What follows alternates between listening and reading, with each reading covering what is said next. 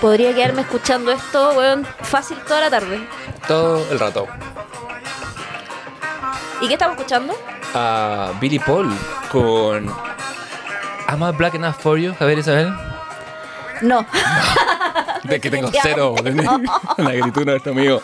Pero este capítulo va a estar lleno de negritud porque vamos a estar dedicados a Atlanta. Quizá mi serie favorita de la historia. Este es el capítulo que Leonardo, de la misma manera que yo esperé el capítulo de Disney, Leonardo esperó el capítulo de Atlanta. Es verdad. Y, así, y como Disney eran 49 películas y Atlanta son 42 capítulos, vamos a hablar uno por uno de cada uno de los capítulos. De cada uno de los capítulos, así que, y en cada capítulo vamos a hablar una hora, así que este capítulo va a durar 42 horas. Ahora, parece, vamos a romper todos los récords de, de transmisión. Bueno, que los hay, pero eso es como, es como de 50 horas el récord de podcast en vivo. ¿Cómo estás, Javier Isabel? Bien, ¿y tú? Bien, te invito a pasar hasta Leonardo, presente. Aristóteles, Ay, no. Javier Isabel. presente, Trufa, Anduvo por acá y se And- fue. sí. Pido permiso para al baño. sí. permiso para al baño, señorita. ¿Cómo has estado? Eh, bien, o sea, a full esta semana porque he ido mucho al, tea- al te- al teatro. Te he He visto, ido- creo que hasta en tres teatros a la vez. No, he ido lo máximo dos horas por día, pero de repente en algunos casos he tenido como actividades intermedias, como un conversatorio o alguna Te, actividad. te he visto moderando. Tú, la más moderada Vamos, de todas. una obra. Mo- Moderar is my middle name. La moderada, le dicen a ella. sí, me tocó moderar ahí una obra de, del Festival Santiago Mil que he ido bastante este último tiempo. Que es como la Olimpiada del teatro un poco. O sea, yo voy al teatro harto durante todo el año. Lo sé, pero ahora hay 180 espectáculos eh, a lo largo de estas Claro. últimas tres semanas. Y ¿no? he aprovechado de como repetirme algunas cosas que quería ver de nuevo, eh, de ver algunas cosas que no había podido ver en el año por tope horario y de ver como sobre todo espectáculos internacionales, que es como una gran oportunidad para ver cosas de otros lados también. Es una, es una buena plataforma, Santiago Mil. Eh, sí, o sea, y también es uno de los 10, yo me atrevería a decir eh, fácilmente que es uno de los 10 festivales más importantes de arte escénica a nivel mundial, ¿cachai? Como está, como es un re- referente igual en lo que el festival se ha convertido, está el Fringe, hay distintos, pero yo te diría que es por lejos el festival más importante de Latinoamérica o es uno de los más importantes latino- de Latinoamérica. Bueno, son 30 años de... Son 30 años, sí. No eran 30 pesos, eran 30 años de Eran obras. 30 años, sí. Así que, no, bacán, ha estado, ha estado bacán. Eh, agradecida de, de los trabajadores de la cultura, que eso es lo que está levantando este festival también. Si detrás del festival trabaja mucha, mucha gente. Productores. Productores, artistas, gestores culturales. eh, también ahora están como, el festival también es una plataforma de programación. Tienen ahora que, por eso estás como la semana más brígida. Porque hay alrededor de, no sé, sobre entre 120 y 150 programadores internacionales que viajan al festival a ver obras, ¿cachai? Y que muy como el, el, el- la Shara Hash Papi, ¿cachai? El, el, el pa- el pantaloncito docker, así como de, de outdoor, la- como la camisa Columbia. La, la sandela Bir- Birkenstock. La, claro, y lente y pelado. Y tú, ah, tú eres programador de un teatro en Ámsterdam, ¿cachai? Claro. Entonces, hay mucho, mucho programador. De hecho, esta semana me lo he topado caleta en las obras de teatro porque vienen precisamente a ver teatro para programar eh, sus festivales, Claro, para ¿cachai? llevar algo ya un espectáculo. Exacto. Y a, a veces estos programadores son, tienen ese carácter de que ven un qui- 15 minutos y se van. Sí, pero depende mucho de la obra, porque de repente ahí se quedan en toda la obra. Por ejemplo, Bien. ayer que fuimos, yo fui a ver una obra de danza eh, que era bastante corta, duraba 60, 50 minutos. eh, claro, se pararon bastantes porque la obra era bien particular, era bien críptica igual. Como que yo, de hecho, estaba como media incómoda viéndola, pero yo dije, ya, filo, si dura poco y ¿para qué? Claro. Eh, pero ahí se pararon varios. Y en eh, la, o- la obra que vi después, que era bueno, una obra de dos horas donde me hicieron mansplaining, eran do- literal dos hombres sentados en una mesa explicándome, weón. ¿Acá, ¿Acaso Eh, infierno personal? Uy, weón, más encima eran como académicos. Y dije, weón, Oh. yo dije, yo trabajo en esta weá y vengo a ver una obra de teatro donde dos weones me vienen a explicar la misma weá en la que trabajo. ¿Por, ¿cachai? por qué me hago esto? ¿Por qué me hago esto? Eh, y en esa obra había una caleta de programadores, pero creo que se paró una, que yo me fijé en la obra. Pero claro, era un discurso mucho más euro- eurocentrista, entonces yo creo que también tenía que ver un poco con ello y era como, esta weá me interesa, no me paro, pero me cargó... Sí, ayer fue una mala jornada, no me gustó nada de lo que vi, pero hoy día creo que las cosas que voy a ver sí me van a gustar. Pero también así funciona esto, pues si en el fondo como Claro. que vaya a ver una obra no significa necesariamente que te guste o no, ¿cachai? Eso es la, bueno, es que es la lógica del festival y en general ha de ser la lógica de, De cualquier cosa. de cuando nos exponemos al arte. no- no- Sí. esa, a veces siento que, que en general, Y- sí. cuando te- eh, países que históricamente hemos tenido o teníamos poca oferta cultural antes, pasaba mucho que la gente acá, eh, cuando, cuando la gente compra la entrada para algo, como que se siente en la obligación de decir que le gustó y que estuvo bueno. No, Sin y puede ser una mierda, ¿cachai? Y es parte de, o algo que no te gusta tanto. O puede ser una weá que esté bien hecha, pero que a ti no te guste también. Que eso, por También. ejemplo, la obra que yo fui a ver ayer, las dos estaban bien hechas, tenían una propuesta, o sea, como que se nota que hay un trabajo, no es una weá chanta que alguien hizo al lote, pero a mí no me gustaron, ¿cachai? Y, y que no me guste no, no invalida la obra por sí mismo, que creo que eso es importante como cuando uno hace crítica, como que el gusto es el gusto y está absolutamente sobrevalorado y uno tiene que en el fondo establecer la crítica desde decir como y, pueden haber guas mal hechas también evidentemente pero cuando no es el caso sí, mira acá hay una obra bien hecha pero yo creo que no funciona en estos andamiantes críticos que acá falla y uno lo critica como con esa altura de miras ¿cachai? no como desde la crítica del gusto porque el gusto absolutamente bueno, personal no requiere sí. justificación y creo que vivimos mucho una época del gusto Totalmente. y, y es importante establecer ese, ejercicio- ese ejercicio crítico no lo digo por ti yo sé que tú eres una, una persona de- que tiene capas y layas para la hora de, de, de valor como una cebolla como un cebolla como diría Bartes o Shrek O como un cebollín. Elige. como un cebollín porque es pequeño Eh, es que yo soy pequeña, entonces soy un- más que una cebolla, soy un cebollín. Eh, no, fina. me quedo con Trek que voy a andar quedando ese buen de arte. ¿Qué ha hecho ese buen? Ah. Morir atropellado Pero mm, sí, Sí, pasa eso. Eh, a mí me, me- me desconcierta mucho en, en- en la época del... Bueno, es que, es que en literatura siempre hay mucho de opinionología.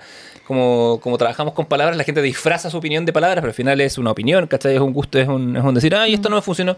Pero cuando veo una crítica, este libro no me gustó o no funcionó para mí porque es como, no me interesa por qué no funciona para ti. Eso tiene que ver como con tu vida, no con, no con la obra. Centrémonos en la obra.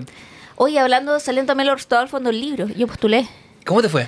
No gané, pero saqué súper buen puntaje, weón. Como que el máximo era 100 y saqué 90. Chuta, o sea, es- estuvo alta la barrera sí, de corte. y es primera vez que eh, mando novela. O sea, no, la barrera de corte cortó en 97, 98, 100. Espera, ¿mandaste una novela? ¿Escribiste una novela? No escribí un boceto, o sea, un fragmento, no la novela completa. Es que yo cuando, cuando postulo fondo del libro, mando el libro Es entero. que no podéis mandar el libro entero, ¿Ya no? te piden avance. Si mandáis el libro entero es para publicación, no para creación. Ah, entiendo, entiendo, entiendo. ¿Cachai? Yo postulé a creación Por eso no me lo estaba ganando. Y Eh, en, pero no, po, en creación, de hecho, te ponen un máximo de páginas. No podéis, man- podéis mandar el primer capítulo. O sea, igual, el máximo. Te ponen un mínimo y un máximo. Mm. De carillas para todo. Para poesía, para inclusive novela gráfica. Porque esa es la idea, que esto está ahí en un proceso de creación. Mira, yo no. Si quieres publicar, podéis mandar la maqueta del libro. Ya. Que, que ahora es súper fácil hacerla. Hay hasta programas que se maquetea solo. Mandáis esa weá y estáis listo. Yo nunca he postulado en la modalidad nueva porque me aburrí del, del- del postula- de la postulación. Debo decir que me gané un fondo del libro hace, hace muchos años. Lo recuerdo. Eh, fue porque. Vaya, no, No, porque me lo contaste. Te lo conté, no pensé sí. que no estábamos como en otros lados del mundo en esa época. No, pero no me lo contaste en ese minuto. No, me lo contaste un- cuando estábamos tomándonos algo en un bar. Ah, bueno, está- Como en, con- en conversaciones de fondo me contaste que te habías ganado un fondo. Yo creo que tú puedes decir cualquier cosa. Me lo contaste tomando en un bar y. no, sí me y acuerdo, porque un- estábamos también hablando de los fondos y tú me dijiste, hoy si tú te ganas todos estos fondos y ahí tú me dijiste, yo también me gané uno y ahí me contaste. Y fue el primero que postulé además. Entonces dije, Sí. ah, la- es que tu- eh, tuve un año y escribí una novela, la publicaron, postulé un fondo, me lo, me lo dieron y dije, ¿es esta la vida? Diez años después, sigue siendo mi única novela y mi único fondo. Eres como el niño de, de los Goonies de Neville que ganó ahora por Everywhere, Everywhere A los, a los 60 viene mi momento. No, lo tengo claro. Te Estoy- falta- te- sí, Sí. todavía queda, todavía Este, mi- este podcast es como Encino Man con Brendan. Fraser. ¿Quieres, quieres ser mi Brendan Fraser? Pero, Pero, no, pero sí, yo creo, que, yo creo que lo gané porque era el primer año, de, era, era Piñera 1, cambiaron el formulario e hicieron unos cortes de selección medio extraños, como que había que ser publicado antes, como que me favorecieron...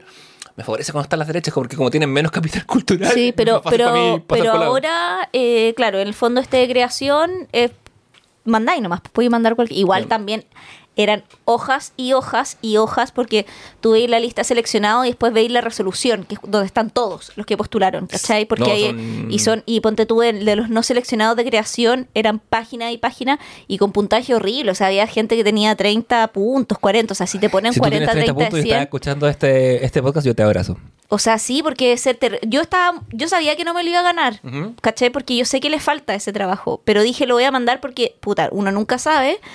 Y dos, porque quiero que me hagan un feedback, porque necesito que alguien lo lea y alguien que lo lea. Y hay que ser honesta, en el fondo el libro, a veces en creación te lee gente muy que, bueno, lo leí no te escribo nada, o hay gente que te lee y te hace buenos comentarios, ¿cachai? Yo tuve la buena suerte de que la persona que me leyó eh, me hizo comentarios la raja, ¿cachai? Como que, eh, y no me hizo comentarios para tirarme para abajo, sino que partió como con lo bueno, es súper interesante esta weá, este viaje no queda tan perfilado, esto hay que arreglar, ¿cachai? Como comentarios bacanes. ¿Y de qué género es tu novela, si se puede saber? Es, eh, no, es Ah. real, es, o sea, ¿sabéis que podría tener un poco policial? Porque es como un, es una persona que busca a otra persona, para otra persona. Gente que busca gente. Ah, veo, veo. veo. De ahí te cuento la trama más en específico, no al aire, porque sorry, pero me quiero guardar. El- el- mi, mi preci- mi idea, mi preciosa idea. Sí, o sea, no es porque sea tan preciosa, si tampoco es tan original mi idea, pero, pero en el fondo es una idea que está en desarrollo, entonces todavía hay muy, muy en desarrollo, ¿cachai? Pero, pero claro, es como una no, es como una novela en realidad, ¿cachai? Que es como una... Sí, sí, te entiendo. Yo eh, paré de escribir durante la pandemia. Como que se me, me desconecté de ese, de ese aspecto de mí. Y ahora hace poco se me ocurrió algo de nuevo, una, una novela para niños. Eh, muy en la línea de las cosas que se comentan en el, el, comité de el educación. tío Leonardo.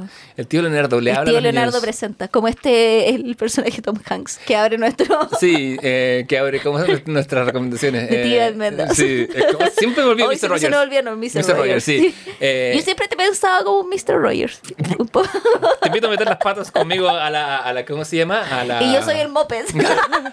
o el cartero que llegaba, que era negro, como nuestros personajes de hoy. Pero sí, eh, es que me gusta, como, como Sócrates, no, pésimo ejemplo, me gusta influenciar las mentes jóvenes. eh. de hecho, cuando escribí Crono pensé que era, ya, esta gente va a leer este libro cuando tenga 12, 13 años.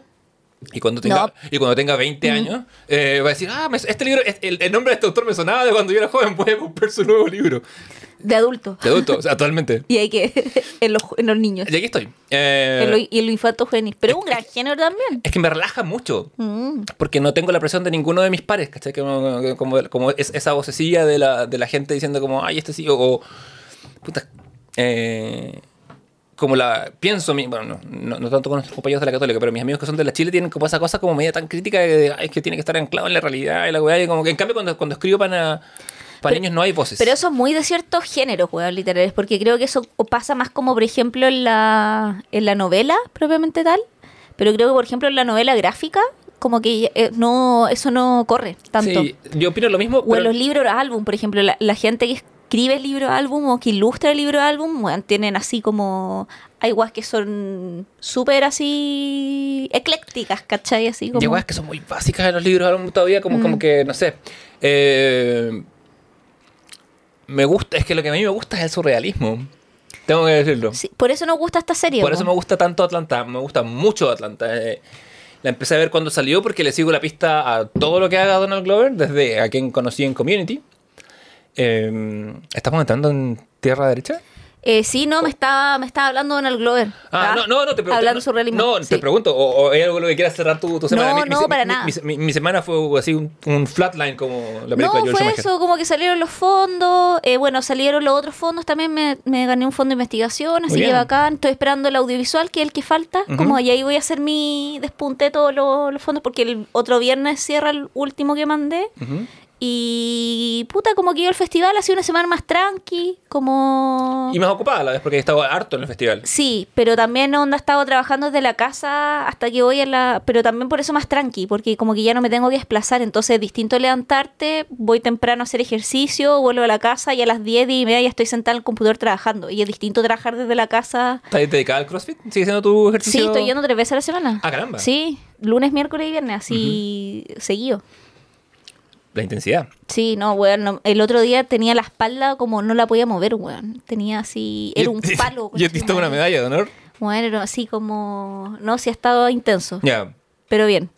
A mí ha sido una taza de leche con mucho que hacer, pero, pero una taza de leche, como cosas de la... Pero hay que tener semanas así, Juan, si todo no puede ser así como... Yo tengo- tuve como 52 semanas así el año. No, no, mentira. Eh, pero. Nada, pero tú venís de un mes intenso porque diciembre fue la locura. Sí, también. sí, y, y lo del año pasado, no, el año pasado estaba yendo y viniendo del sur acá, estaba como en mil cosas, y sigo estando. Lo que pasa es que, lo que, pasa es que yo como que normalizo todas las weas que hago, tú me preguntáis, ¿cómo hiciste?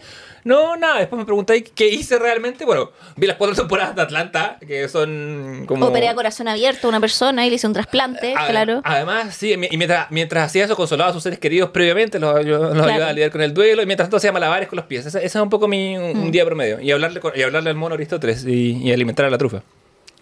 Pero bueno. Atlanta. Atlanta, vamos a hablar de Atlanta hoy día. Vamos a hablar de Atlanta hoy día. Sí. Eh, una serie que nos gusta mucho, me gusta mucho. eh, Sí, bueno, una serie de televisión estadounidense que se estrenó en 2006. eh, de, el género es como le gusta poner. eh, eh, la 2016. etiqueta lo- 2016. ¿Qué dije? 2006. Sí. 2016, perdón. Y es de comedia dramática. Es como que es. O sea. Es como que no sabemos qué nombre ponerle a esta. Claro. Bueno, eh, Atlanta es una serie de televisión norteamericana estadounidense que se estrenó en 2016 y eh, tiene este mote como de comedia dramática que es muy como cuando no se sabe qué voy a ponerle a las series comedia dramática porque tiene estos momentos que vamos a hablar un poco donde te estáis riendo y al minuto estáis como que chucha pasó. O de repente estás, estás riendo y después decís, ¿por qué me estoy riendo? Sí, vamos a Me siento a ver, mal de estar claro. riéndome. Y bueno, es creada, protagonizada, producida, dirigida de cagado no puso las luces por Donald Glover. Bueno, canta. en- en- Canta. canta como él y, y, persona- y para hacer voces de ciertos personajes Y también. este es como su gran proyecto, como bueno, él ya venía de otra serie, vamos a hablar un poquito también de su carrera. Y la serie se centra eh, como un poco para de qué es la trama en términos muy generales, después vamos a ir desglosando ciertos capítulos o escenas que nos gustan. Eh, se centra en la vida de Earn y Paperboy, diría yo, que con principio, junto con su amigo Darius, que es como el, este trío mágico. Claro, como el tribilín de la... Claro.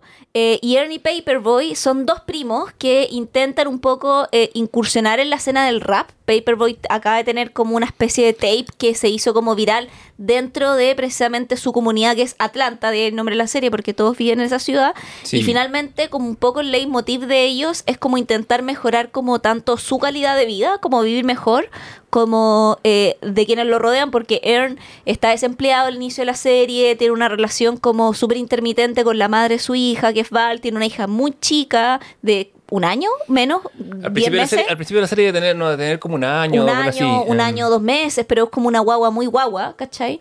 Eh, y precisamente la serie sigue a este grupo de personajes que son ellos tres y a quienes les rodean, ¿cachai? También. Eh, y puta, se gana nuestro corazón. pues, bueno. Totalmente. Y Paper hoy es mi personaje favorito, y es decía antes. Yo... Se volvió mi personaje favorito en esta segunda revisión. Y este es su mixtape que lo lanza la fama. Puta que es bueno, Paperboy, About the Paperboy. Ah, y que él es como este aspirante rapero, pero en verdad su profesión es ser eh, drug dealer. Ese es como su oficio. Sí, porque así mantiene su estilo de Sí, vida, po. ¿cachai? Porque el rap no paga nada No, al po. comienzo de la serie. Eh, es una, claro, es una serie que en efecto se trata de eso, pero termina siendo una, una, una reflexión sobre qué es ser negro en Estados Unidos. Claro, y el racismo en Estados Unidos. El racismo que va desde, lo, desde la base hasta, hasta las altas esferas, el racismo sistémico. Claro. Porque Glover dijo en una entrevista que eh, la serie, y aquí lo cito, dijo, la tesis de esta serie consistía en mostrar a la gente cómo es ser negro. Eso no lo puedes escribir, tienes que sentirlo. Porque, y ahí él después sigue en esta entrevista y dice que... eh, en este sentido, él no tiene miedo de experimentar con la trama, que es un poco lo que ocurre también en forma y fondo durante las temporadas, porque él dice que no hay una manera unívoca de explicar el racismo, porque en el fondo en lo que se ha quedado el cine y la televisión es decir como el racismo es malo y punto, y él dice eso no está en discusión, como Claro. que no necesitáis decirme que el racismo es malo, ya lo sé, y si tú no lo sabes no me interesa ni siquiera quedar en mi serie ni hablar contigo, pero yo lo que quiero es como vivenciar como estábamos citando antes, las capas de cebolla que existen en relación a qué significan los sistemas de opresión racista en los distintos niveles, como tanto para los oprimidos como para quienes oprimen, ¿cachai? Claro, el, de hecho las, las cuatro temporadas de Atlanta son están muy marcadas en sus capas de cebolla. La, la primera es, es como la, el, el struggle, el- como el, el- el esfuerzo profundo por salir de esta gente que además está en, un en, en ese periodo de la vida conocido como los 30, en que no saben qué hacer de su vida o, o- o saben qué hacer y no pueden hacerlo. Claro, y eso es uno de los ejes diegéticos también de la serie, Claro. como que si bien desmantela como lo que es ser eh, afrodescendiente en Estados Unidos y el racismo sistémico de Estados Unidos, también está como el fracaso de la mediana edad, ¿cachai? La lealtad de la familia, o sea, hay otros temas que la serie también toca. De hecho, en la medida que el, de los personajes, eh, que son tres hombres, y está Van, que es la, la Vanessa, que, es, que, es- que lo, lo hace la Sassy Beats, que es la que es la, como la madre del- de, de la hija Sí. del personaje de Donald Glover. Ella, como es la más joven, es la que entra más tarde a la crisis. Sí. La crisis le pega como en la tercera temporada recién, porque va pasando así. Hay que, para, la para los quienes no lo hayan visto y quieran motivarse a verla, hay que, hay que darles la advertencia. Atlanta es una serie que, si bien sigue arcos argumentales, no es tan lineal. Cada episodio existe de por sí. en el mundo, lo cual para mí es como una, la máxima maestría en, en términos de guion, cuando una serie consigue este tipo, eh, eh, avanzar el personaje a través de, de distintos episodios como este. Eh, la segunda temporada, que, es- tiene, que la promocionaron como eh, The Robin Season, Mm. porque es la temporada de los robos, porque es la temporada en que antes de Navidad en Atlanta y en todos lados aumenta el crimen, porque hay que tener cosas para Navidad. Trata también un poco como que ya con el despunte y despegue final. Y pasaron varios años entre la segunda y la tercera temporada. Estuvo el COVID, hubo otras cosas así. Y la serie también se pegó un salto. Y cuando llegamos a la tercera temporada, ya Porque la, después de la primera vino la validación de los premios también, ¿cachai? Sí. Y ahí como que hubo expectación un poco para la segunda, la crítica como eh, agarró esta serie un poco cuando ya estaba terminada en el streaming, ¿cachai? Como que vieron todos los... como De hecho yo me acuerdo que la primera la vi como en Netflix, ¿cachai? Cuando ya estaba un poco Claro. como la segunda andando Sí, y sí. fue como, weón, que esta weá, y ahí como que me jalé la segunda, es como quiero más y pasó caleta de tiempo hasta que llegara la tercera. Y la tercera llegó el mismo año que la cuarta, porque estaban Sí. listas de antes, lo cual fue una, una, cosa, una maniobra profundamente poco comercial, pero así es el señor Clover. Eh, Tiene mucho el, el gesto del artista sin ser pasado a caca, debo decirlo. Eh, Sí. Tiene como que hace las cosas porque deben ser, de alguna forma. Bueno, la tercera temporada tiene que ver con que ya tenemos éxito, y la tercera temporada, además, en el eje racismo... Y que eso se refleja se- en los personajes también, Sí, pues, no se- solo en la serie. Sí, pues se, se enfoca en el. en- se ve en que. A ver, hay capítulos que tienen que ver absolutamente con, con lo que significa ser blanco. Mm. eh, y, lo que, y hay un concepto que después lo vamos a comentar más, que es como la maldición del hombre blanco. Y. O con cierto hombre blanco. Claro. No, claro. O sea, con, sobre todo con el. O sea, hay, bueno, está, hay distintos, como el- sobre todo el hombre blanco que, que recibe el privilegio sin ser privilegiado en este mundo. Como Por eso, pues que es como el concepto, como cuando se hablan de los redneck, por ejemplo, ¿cachai? Claro. Como ese grupo de hombres blancos. O la clase media que, que desciende de tres generaciones o cuatro generaciones del esclavismo, pero no pero que tiene el, el- el privilegio de sus abuelos, sus, o sus tatarabuelos como ya O sea, los blancos no cuico, no cuico en el fondo, Claro. ¿cachai? Esa es la, un poco la lógica. O el, te- o el blanco no millonario. Porque, claro, porque también va a haber blancos millonarios, pero eso lo como en el episodio del árbol, en que hay un blanco que dice, tiene una frase tan O buena. en el episodio también de este la primera temporada que van como a esta fiesta de la liberación. Ujú. Que te acordás que en la primera temporada que van hasta casa de que un matrimonio... Eh, como, eh, Ay, sí, un matrimonio muy waspy que... Sí, que él es blanco y ella no, Claro. ¿cachai? Y como que, eh, y él es como, y de hecho molestan porque él es como un blanco muy consciente de ser blanco y está todo el rato diciendo como, quiero pedirte disculpas por la opresión que Sí. los De- míos te causaron a ti y le habla a Donald Glover como realmente si él lo, hubiera estu- lo estuviera esclavizando casi que en vivo. Es un, es un- hace, hace todo el rato white explaining White- de una claro. manera terrible porque le dice, ah, tú no has ido a África, tienes que ir a África para conectarte con tus raíces, ¿cachai? ¿Cachai? Pero también y, y el Donald Donald- Donald Glover en su personaje no tiene un peso para ir a África, No, y al final como que le echa la choreada, pero el otro después le echa le pide disculpas por haberle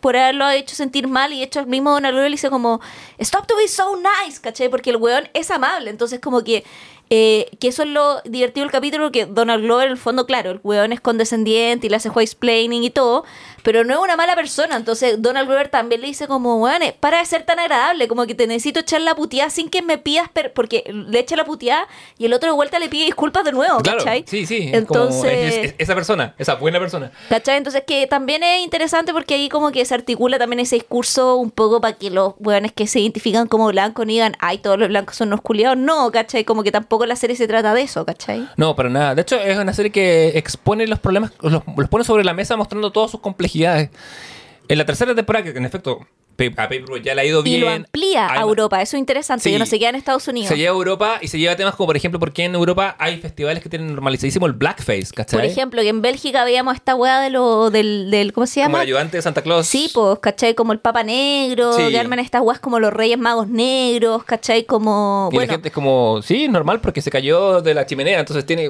Bueno, en, en. España ahora también, pues hace poco como que unas fotos se vi- viralizaron, estoy hablando hace poco, onda, cuando se hizo la eh, como Pascua a los Reyes, no sé cómo se Bueno, llama la la wea. Pascua, es la Pascua de los negros. What the fuck is that? Sí, pues, que es como, que es el día de los reyes, pues, weón, ¿cachai? Porque los reyes, en teoría, si te fijáis en los pesebres, siempre hay un rey mago que es negro. Sí, sí, de, ¿Cachai? porque vienen Como- del oriente. O sea, claro, como Pero vienen de Af- como que no vienen del continente, una hueá así. no son europeos como Jesús. Claro, ¿cachai? Y por eso son como reyes extranjeros magos, ¿cachai? Porque como todo lo que esté fuera de y wea, esta weá es mágico, magia. ¿cachai? Porque los buenos eh, tenían conocimientos O astronómicos. sea, y si fuera magia. mágico, weón, no traído oro, mira incienso. ¿Qué, qué es esa weá? ¿De dónde, weón? Bueno, supuestamente sí, tienen un simbolismo esa weá. No sé Sí, no, cuál no, es, no ni, es- ni idea ni me interesa saberlo.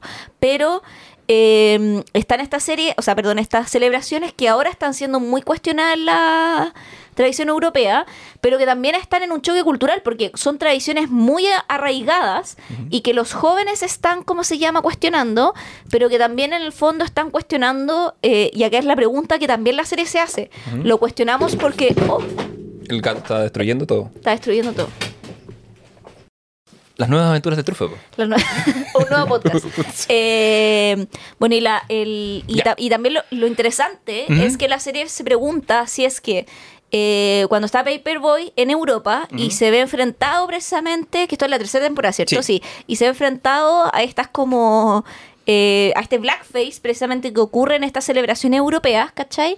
Eh, se pregunta, ¿lo estamos nosotros cuestionando realmente porque esta weá está mal? Eh, o lo estamos cuestionando porque en el fondo como que la woke culture nos obliga casi que en un progresismo como vacío eh, como a eh, cuestionar esta weá sin cuestionar lo que hay de fondo estructural detrás de esta weá, ¿cachai? Claro, ahí en ese, de hecho en ese en esa temporada eh, tienen un encuentro con un millonario, por eso el tema de con un billonario, que tiene, tiene una casa en Londres que es una casa toda raja que está La- disfrazada de otra casa. Sí. Tiene una La- casa pobre. Y tiene una, sí, esa weá, yo quedé alucinada cuando dije, ¿a quién se le ocurre esta weá? Ahí quiero vivir yo. Sí, Eh, o sea, yo iría en la casa pobre, claro. de hecho, que ya era una gran reci- casa. Recibiría un sueldo por vivir, hacer como la, la fachada. Y el, y el, y el billonario le dice, en este mundo tiene que estar, está Dios y tiene que estar el diablo porque le dice, ¿por qué queréis que tengo tanta plata? Le dice. Como que, como que lo pone muy eh, desvergonzadamente. Y un poco yendo a lo que tú decías, eh, hay un capítulo también en esta temporada en que Paperboy es invitado a un comité de disculpas. Ah, sí. Que es como institucionaliz- institucionalizar minorías que se prestan o que reciben dinero a través de ONG para cada vez que, no sé, pues un diseñador o un personaje Se famoso se manda una cagada y dice algo mal. Y, dice- y me acuerdo que le pregunta, la primera pregunta que le hacen a, a Paperboy es: um, ¿Do you think this will end, this ends racism? Así, como, ¿tú crees que el racismo se, va a ca- se acabó ahora y se va, o se va a acabar de acá a 2023 o no? Así, y es como él trata de decir que no primero y después el otro que es como que además de ser eh, afrodescendiente es, es- es- tiene como la, la, la- como la pose como como de gay glam Claro. Eh, dice como sí sí yo creo que de acá unos cuantos años más porque él ya sabe él le dice bueno llevo toda mi vida haciendo justicia social yo sé cómo, cómo manejar esta cosa para capturar más plata Claro. que también que es, es el siguiente eje una vez que porque estos estos personajes parten desde la pobreza y cuando quieren la plata se tienen se cuestionan o se, o se ven frente a la, a la- a la pregunta de ¿Vamos a combatir la injusticia o nos vamos a aprovechar del sistema? Porque vemos que hay tanto blanco aprovechándose y obteniendo becas y cosas así. ¿Por qué no hay becas para nosotros, para nuestra Claro. gente? Y ahí tenéis dos como aristas en la serie. Por un lado que eh, ese tipo de historias terminan en weas muy irrisorias y cómicas, ¿cachai? O por otro lado en weas que son casi como historias de terror, como onda Teddy Perkins, ¿cachai? Uf, te, eh, Que es weón onda... De hecho, esa media hora del capítulo de Teddy Perkins le valió seis nominaciones a los Emmy. Por ese capítulo, ¿cachai? Atlanta tiene... tiene desde ahí podemos el de- desglosar los o el capítulos de- porque tiene o alto el de terror. Tree Slap, que es el de como el, el primer primero, capítulo de la uf. tercera temporada, ¿cachai? Que está basado entero en una historia real. Bueno, que lo es. ¿Cachai? Que Eh. entonces también en el fondo como... Pero también tiene eh, capítulos que son puramente cómicos porque después de esta tragedia y horror te tienen que poner... Porque ¿qué, qué cuerpo resiste? Que es ponte tú el de eh, B, eh, eh, el de Van, que es el Sí, de la primera temporada. Sí, ya, que esa weá es muy... Que el de Sí. los comerciales, esa weá ya es pura comedia, Bueno, también, el del Black Justin Bieber, que, que ahí, la- a ver, Atlanta empieza a marcar eh, su territorio y a, y a mostrarse como, como lo que va a ser. Empieza, creo que quizás es el, el capítulo, que es el, el quinto capítulo, en que hay un partido de beneficio, en estrellas del rap jugando junto con estrellas del pop, eh, básquetbol, una buena ese causa. capítulo.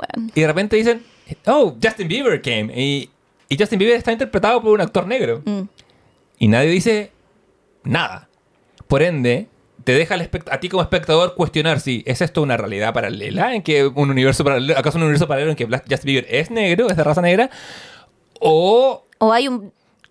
O es como otro Justin Bieber que le dicen, ah, este es el Justin. ¿Cachai, Claro, no? pero, pero se, se va a entender que es él Justin Bieber, es actri- artista Claro. canadiense, pero la única diferencia es su color de piel, porque está interpretado por un actor que es, y ahí tú decís, entro o no entro a la 10 de la Claro. historia, como qué pasa. Pero Te- también te- es te lo que pasa, por ejemplo, que es lo que yo te decía Y, el y- cap- y- y si acaso señalarlo no es ser racista. es lo que- Claro, o, pero también es lo que pasa en la lógica y que tiene que ver con la lógica surrealista de la serie y surrealista al estilo Buñuel surrealista, ese surrealismo estamos hablando, ¿cachai? Como que es que un surrealismo que es un mecanismo tanto de forma y de fondo en la serie, que en el capítulo creo que es entre el octavo, octavo, noveno, El octavo. de la, de la primera temporada que van a un club y la lógica del capítulo pasa todo el rato en un club y es que Donald Glover, Earn, como manager, porque él se llama auto el manager de Per- Paperboy y lo lleva como a un club para que digan Paperboy está carreteando en el club y que le paguen, ¿cachai? Claro. Y todo el capítulo son las lógicas, weón, de, que es, es muy chistoso, que ocurren en el club, como Paperboy empieza, le vemos por, por primera vez Paperboy además pinchar y que le gusta una niña de verdad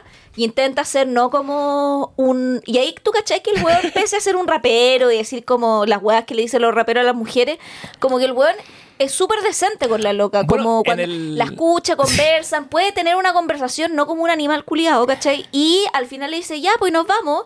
eh, y, y la loca le dice, ¿nos vamos qué? Sí, pues estuvimos como hablando todo el tiempo. Y le dice, como, sí, pues estuvimos pasando un buen rato, pero yo tengo pololo. Y el guan queda, ¿pero cómo? Entonces, ¿por qué me hablaste? Porque estábamos pasando un buen rato, ¿cachai? Y es como, y ahí veís la lógica precisamente también de que interesante lo que hace Donald Glover, que también desmantela distintas lógicas, porque ahí veía el género también, que es como Sí. decir que los hombres crean que porque tiran la talla en un restaurante con una mujer y tienen una conversión interesante, eso significa el tiro que se van a acostar. No, significa que tú conocías a alguien y tenías una conversión interesante y es eso.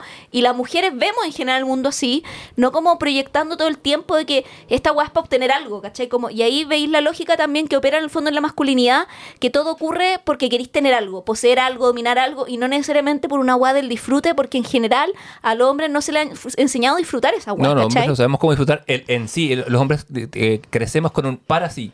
Exacto, ¿cachai? Entonces ahí, ahí Paperboy queda así como pensando y dice, qué chucha, ¿cachai? Pero también él mismo se va desmantelando en sus lógicas a lo largo que van avanzando las temporadas, ¿cachai? Y después de ese capítulo, que en realidad esto es un paréntesis, lo que quería decir es que después de ese capítulo ya están en el, en el auto y empieza a haber un tiroteo y aparece un weón que atropella gente y las atropella en un auto invisible. Y tú lo ves muy rápido y dices, perdón, el auto era invisible y después veis que en las noticias vuelve a aparecer grabado el auto invisible y nadie dice nada. ¿cachai? La wea- nadie dice, este weón tenía un auto invisible, ¿cachai? De hecho, es como en, en- en el, antes en el episodio se menciona, eh, porque ese es el rapero que está arriba, que es más, que es más fluyente. claro, el buen que, comp- que compra todo la- en un momento el buen compra todo el alcohol del bar, entonces tenéis que estar carreteando con él si estáis carreteando, si estáis tomando. Y alguien dice, no, este buen tiene un auto invisible. Y alguien dice, nah, como, pero como tú y yo diríamos, nah, nah, nadie tiene un auto invisible. El tema es que después el- se, se revela que en la lógica de la serie, el auto invisible es como tener un Maserati, como tener un Ford, es algo, es, o sea, un, un Ferrari, es una cosa que es escasa, pero no imposible. Claro, lo que pasa es que después tú cachai que no es surrealista en el sentido que sea como realismo mágico, sino que es surrealismo en el sentido en que opera el surrealismo que es una sustitución, ¿cachai? Es el símbolo de otra cosa. Bueno, el, ¿Cachai? en efecto es eh, un poco, un poco. La serie empieza como, según las palabras del mismo Glover, un poco queriendo ser como Inside the Music y termina siendo como Black Twin Peaks. Sí. Porque tiene, tiene justo es- es- es- esa dosis que está, se sitúa Pero menos como- pasa. Sí, menos porque... Porque, Twin Peaks en un sentido ya es críptico, ¿cachai? De lo... Sí, porque white people. Sí, Eh, po, o pues sea, sí, como... y- Y, y de ahí el culto también de la serie de Twin Peaks, Sí, ¿cachai? porque, porque los de hecho deberíamos tener un capítulo de Twin Sí, Peaks. ¿cierto? Sí, sí, programa. Anótalo, anótalo, Anótalo en la pauta. Dile, dile- dile a mi manager, a mi, a mi black manager que... No, pero... Aristóteles, ponlo en el cuaderno. Ahora que me dijiste lo de, claro, lo de Paperboy en el club, me acordé que en el capítulo de Justin Bieber también como que le tira los cortes a la, a la periodista, Sí. que es blanca. Él le dice, you're gorgeous.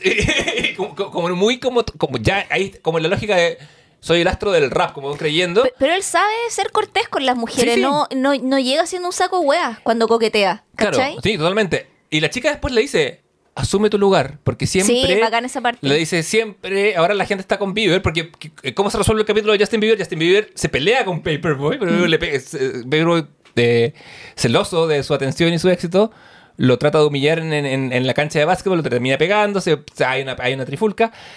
Y Justin Bieber hace una canción, que es con la que empezamos, ah, no, Sí. Mm. con la que vamos a terminar, de hecho.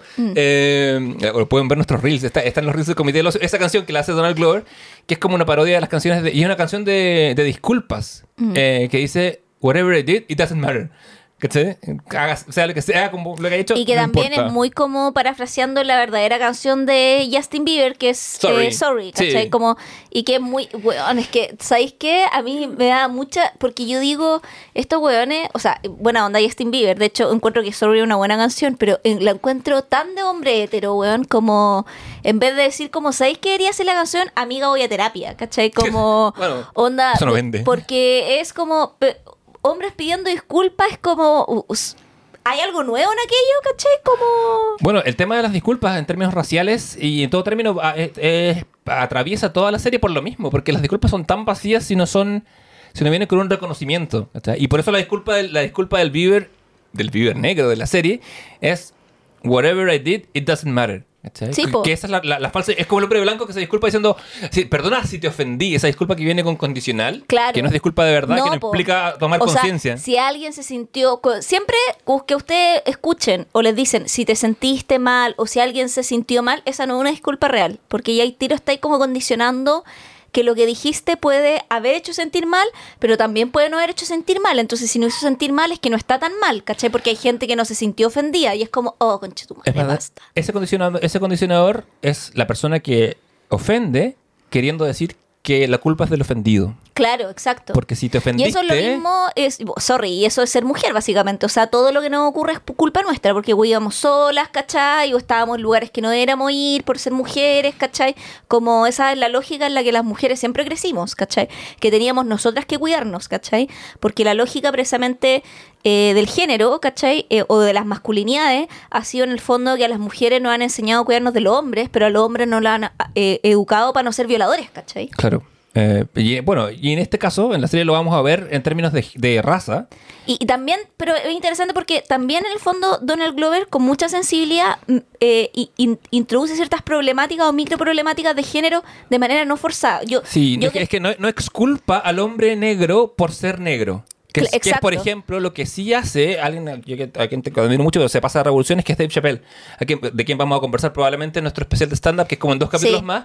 Eh, Hoy tenemos que ponernos de acuerdo que estándar vamos a ver, pero no repetir. Pauta en vivo presenta. Sí, ya. Eh, Después Pauta- en sí, vivo sí. lleva, lleva una sección de este programa. Sí. Eh, pero, pero Chappelle va mucho en eso. Chappelle a veces va en contra de la, de la comunidad trans por ser demasiado... eh, demasiado férreo en su, en, su, en su defensa de la comunidad negra. En cambio, Glover lo hace con sensibilidad. Dice, es cierto, primero, el blanco oprime al negro, pero el negro también perpetúa esas lógicas de opresión, por ejemplo, en el género. Y que lo vemos eh, brevemente, no sé, como en la primera temporada, que es el segundo capítulo, cuando están en la. ¿Cómo se llama? La comisaría y está un loco hablando con su ex, que una mujer trans y todos empiezan como a huevearla, ¿cachai? Eh, y ahí el Donald Glover dice como, bueno, la sexualidad es un espectro, porque claro, Donald Glover es un buen más evolucionado dentro Sí. de su comunidad, o sea, alguien que fue... Que, eh, Él, él termi- fue, una universidad de elite. Claro, ¿cachai? De o la que lo sea, de la que lo echaron. O sea, de la que se fue también un Sí. poco echado, como porque el weón lo echaron por flojo, no lo echaron porque el weón no tuviera capacidades, porque el weón inteligente es, ¿cachai? Que es algo que queda también demostrado a lo largo de toda la serie, ¿cachai? Sí, uno, bueno, Glover es el primer personaje que vemos y por ende con el que deberíamos tender a identificarnos por lógicas diegéticas, pero eh, su lógica es muy de ser el personaje que es inteligente, pero su inteligencia le sirve a cierto nivel. Ahora que está en el nivel de la calle, No, po. no le sirven para nada mucho y sus primeras, las primeras dos temporadas pasa aprendiendo a eso, a, a- a- a tener como el street smart, que es lo que tiene Paperboy de sobra. Claro. O Darius. Bueno, Darius tiene como más, Sí. es un personaje más complejo. Vamos a hablar Da- también. Darius, que es el, el personaje que interpreta a la Kit Stanfield en su Sí. debut, eh, es un personaje que vive en otra órbita, vive en Saturno. Sí, pero también lo otro que, que veí eso precisamente es como que están en esta comisaría, todos los buenos que están ahí esperando, en el fondo son afrodescendientes, ¿cachai? Y hay uno que es como el loquito, que es primera vez el personaje de Veron que se va como preso, ¿cachai? O sea, Sí. detenido más bien, porque es como que lo van a ingresar al sistema y después lo van a dejar salir, porque es como una detención no, que no amerita mayor, como que tener un par de horas, anotarle una sanción y chao. Claro, no es cárcel, pero Claro, eh, y la weá es que eh, está este- y él dice como, weón, está todos los meses, y me sí, está todos los meses este loco, eh, ¿cachai? Como que, que tú, ¿cachai? Que tiene un tipo de esquizofrenia o alguna, en el fondo, como eh, enfer- enfermedad como trastorno mental mayor, ¿cachai? Como que necesita medicamento y no sé qué, y en un minuto como que bebe su propio orina y todos cagados la risa. Y están todos los guardias en el fondo como cagados de la risa, pero llega el guardia blanco, ¿cachai? Que es como el jefe de policía. Y ahí Sí, como y que... ahí todo se pone feo. Y ahí todo se pone Como feo se- y te está ahí riendo mucho en un minuto y en un segundo donde el weón saca una varilla y le parte la cabeza, ¿cachai? Y ahí Sí. como que la weá ya no es chistosa, ¿cachai? O en el mismo capítulo de, en esa misma temporada, más adelante, cuando empiezan a salir como los comerciales inventados, que es algo que después se va a repetir como esta, esta neoficción dentro de la ficción en Atlanta, sobre todo en la tercera temporada, eh, la cuarta en realidad. eh, bueno, en la tercera y en la cuarta podríamos decir. Eh, en la, que este como comercial de eh, que este zorro que quiere comer como Choco Crispy, Sí, ¿cachai? Y los niños le dicen, porque es muy como Trix, como Sí. es solo para niños, ¿cachai? Y llega como el guardia blanco a sacarle la chucha al zorro y los niños le dicen, pero weón, déjalo, ¿cachai? Como y un weón empieza a grabar con el celular, uno de los... Todo esto animado, ¿cachai? Como que coma las weás y da lo mismo. No, porque no puede y no sé qué. Eso es, eso es 2016, es por ende cuatro años antes de George Floyd, y el policía Le- detiene al zorro de weón, la es misma brígido. manera. Yo ahora lo vi de nuevo Y dije y como, a mí se me había olvidado sí. esa secuencia. Fue ter- y ahí yo me dejé de reír, pero me quedé helada, weón, porque el policía cuando todo esto es animado, es como un comercial animado. Sí, sí, dentro comercial de como de la- Trix. Tú dijiste, es, Claro. es- es la misma estética Trix. Y, y el, y el policía le pone eh, la rodilla en el, en el exactamente. pejuezo, Sí, ¿cachai? hace exactamente el mismo gesto. Concha cuatro años yo antes. así quedé, pero weón, así como... Sí, también, ¿sabes? Como dije, "Chu". No, onda me, como que corporal, estaba viendo la serie y como que mi cuerpo se modificó, onda como mi, mi posición física cuando la estaba viendo, ¿cachai? Como porque yo dije, oh, bueno, y ahí te das cuenta, claro, que Donald Glover y vuelve a la tesis de la serie que dice como quiero mostrar lo que significa ser negro en Estados Unidos, pero no basta solo con mostrarlo, tienes que vivirlo, ¿cachai? Entonces, y, y por eso también en el fondo creo que la serie funciona también, porque se basa desde esa premisa, ¿cachai? Que no es meramente esta exhibición de decir el racismo es malo, que es la que tenía todo el cine y la televisión anterior que tocaba estos temas porque eran por directores blancos. O sea, ya, buena onda, amistad de Spielberg, ¿cachai? Una Claro. buena película y nos muestra lo brutal que fue la esclavitud, pero, chucha, ¿está en discusión esa weá? No, para nada. Eh, de hecho, acá eh, tenés la experiencia. Cuando, cuando, cuando el miedo está en parte de tu vida, permea todo, que hasta, que hasta, que hasta lo, veis, lo, lo podéis ver en tus seriales infantiles. ¿cachai? Claro. Eso, eso es vivir en el miedo, en el miedo sistematizado y normalizado. Es por eso que, Y- no sé, años ahora, años después, claro, eh, qui- quienes, como en, como en los últimos cinco años, quienes rompen un poco este, este cerco de, de representatividad, la- la- como las películas de Jordan Peele, por ejemplo, O la de eh, Spike Jones también, también ¿cachai? que son como, como de cierto como nicho, pero ya más libre como de género, eh, la de en, en piel, el hombre blanco como el monstruo, ¿cachai? Sí, como, como, como es una representación lógica de, de esto. Esto. en el fondo. Claro. es como, o sea, si bien todas las películas tratan en distintos niveles como el racismo en Estados Unidos, las de Jordan Peele, como que yo te diría que la primera es más como el racismo puro y duro, ¿cachai? Como... Sí, ahí también, bueno, en Get Out está la Keith Stanfield, que hace, que es nuestro Darius, que es este personaje que, que habita Que un poco, sí, sí. que habita un poco en otra, en otra esfera y que de alguna manera eh, contiene la serie, en, es como el, como el engrudo de, de la serie, porque está en todos lados, aporta una, una cierta calma, una, una, una, una sabiduría especial. Claro, porque no es solo comic relief, No, no es solamente... No es, es sol- como wisdom relief, ¿cachai? Eh, cae con el, en el un poco tiene el, el- el tópico del, del bufón que es sabio y puede decir lo que quiera porque vive en, en- en los márgenes de Pero esa era la lógica también del bufón, pues, antiguamente. Sí, pues, a eso me refiero. ¿Cachai? Como el onda pensando en el bufón del medioevo, ¿cachai? Como que... claro está sí pensando bueno en, en el, en el loco de, de Lear pues, el, el fool que acompaña a Lear Claro. Em, siempre llegamos a Shakespeare en este podcast. Porque los locos y los niños son los que dicen las verdades. así es. Em, mira grandes momentos de Atlanta. La primera temporada a mí no sé, para mí, a mí me, me encantó desde el capítulo 1, desde que aparece ese, ese personaje ofreciéndole un sándwich de Nutella. Sí, o sea, a mí, a mí me gusta. Y, y se va al bosque Sí, con el perro. sí, Eh, y después Aparece vamos, a mucho ver, después. vamos a ver un- en un infomercial como Sí. anunciando la felicidad. eh, Eh, a, a- a mí me gustó desde el principio, pero enganché más por el tema como del fracaso de la mediana edad, ¿cachai? Como sobre todo con el personaje, porque además Donald Glover, o sea, su interpretación tiene mucho ángel y enganché con la serie y los diálogos. Pero la serie conquistó mi corazón y dije, ¿qué es esto? Y dije, necesito seguirlo viendo en el capítulo del auto del invisible. auto invisible, sí. Ahí yo dije, acá hay una, acá está ocurriendo algo especial. ¿Cachai? Cuando tú estás viendo algo que tú decís, esta weá es especial. Sí, totalmente. Bueno, en, en- en- a propósito de la, de la crisis de media edad o de, o de no realizarse, la verdad, eh, cuando, en el primer capítulo, cuando está en el bus, Donald Glover dice, I just keep losing. Como lo único que hago es perder. Y dice, puta, a lo mejor alguna gente se supone que tiene que perder para que sea más fácil para los ganadores. Claro. Y dije, oh, you and me both, hermano. Eh, Sí, o sea, a mí eh, también me había ganado en términos de guion, cuando dice, no sé, pues como eh, para aprender es necesario perder, ¿cachai? O como failure is a learning, como ese tipo de... Tiene, tiene perlas así, más, mucho Learning, más. no, es learning requires failure. Y yo dije como, eh, así como, Sí, ya. de, de hecho, mucho después, como en el principio de la tercera temporada, Darius, alguien le dice, sí, porque eso es la lógica del capitalismo.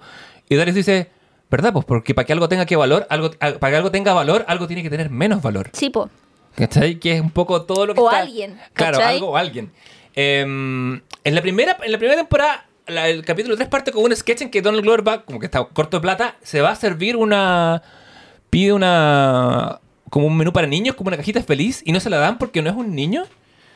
Y Ricky Gervais después como que se copia de eso Sí. completamente en su serie. No, y tiene, por ejemplo, también en, el, en ese mismo capítulo del bus, ¿cachai? Que, o sea, en esa secuencia, en esa escena del bus, cuando dicen como, poor people don't have time for investment because Uf. poor people are too busy trying not to be poor. Sí. ¿Cachai? Entonces, y es lo mismo que hablamos, como que el capitalismo nos hace creer de que ganar dinero es como de long haul, por decirlo de alguna manera, ¿cachai? Claro, sí, sí. Eh, pero en realidad eh, lo que tú querí es tratar de eh, esperar todo el tiempo como por la inversión, como que el capitalismo te hace creer como en la esperanza de que va a venir Sí. algo, ¿cachai? De que, y, y que tiene la lógica de la inversión como no estoy invirtiendo este dinero porque más adelante voy a tener, ¿cachai? Lo que pasa es que, como, como bien dice ahí también, si tú tenés plata para invertir, puedes invertir y ganar más plata. Pero si no tenés plata para eso, no, no- como el, el sistema te quita las fichas, ¿cachai? En- lo que pasa ahí es que el personaje de Glover le dice a Darius, eh, necesito plata, porque está muy corto de plata. Claro. Y le dice, ya, yo te consigo plata. ¿Cuánto? Ya. Y él va, eh, le dice, "¿Pero ¿cuánto tenés? No sé, 200 dólares. No, tiene una espada, perdón. Sí. Encontró una espada samurai. Va, la empeña, y le dice, ya, tenemos esta plata, que igual era harta plata. Sí, po. Y lo lleva como criadero de perros. Y compran unos perros. Entonces le dice, ya, pero en septiembre estos, estos, estos cachorros van a valer 4 mil dólares, 6 mil dólares. Claro, que es la lógica de la inversión, ¿cachai? Sí, po. pero en el fondo ahí cuando dicen como, bueno, esa necesito existe... ahora, ¿cachai? Claro. Necesito plata para mi hija que no tiene que comer. Y ahí Darius le regala el celular de él. Claro. Y le dice, vamos a ser amigos. Eh, y bueno, y en la segunda temporada, en el tercer capítulo, en una escena muy corta, Darius le pasa la plata a los perros. po. No, porque, porque- el- porque los perros pagan, pero pagan una, una temporada después. O sea, porque esa es la lógica de la inversión, pues, ¿cachai? Sí. En el fondo tú, y para invertir plata, tenés que tener plata que no necesitas. Ese es el punto, El tema ¿cachai? es cómo invierto sin plata. Puedo. Claro, y además que si tienes que tener, que, además, ¿quién chucha tiene plata que no necesita? ¿Cachai? Yo no tengo plata que no necesite, ¿cachai? No, yo tengo amigos que tienen plata que no necesitan. Y, No, tienen más plata y son mis amigos millonarios. ¿Cach- Bueno, pero, sí. Pero no. Me yo no tengo, ¿por qué no? Yo debería ser amiga de tu amigo, weón. Para tener estos amigos también. Tengo que decirte que una vez escucho el comité y me dice, yo siento como que si la Javi fuera mi amiga porque la escuchaba Ay, tanto. en serio, yo Sí. quiero ser amiga de él. O sea, De no- ella. de ella. No porque tengas plata, amiga. O tal vez sí, quién sé. Javier se ofrece. Oye, Me ofrezco a ser eh, amiga de amigos con dinero.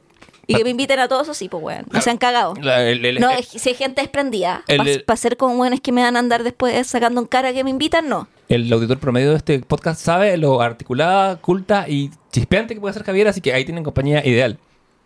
Me siento como una escort en este minuto. Pero, Un como- pero un score de lujo. De- De ultra lujo.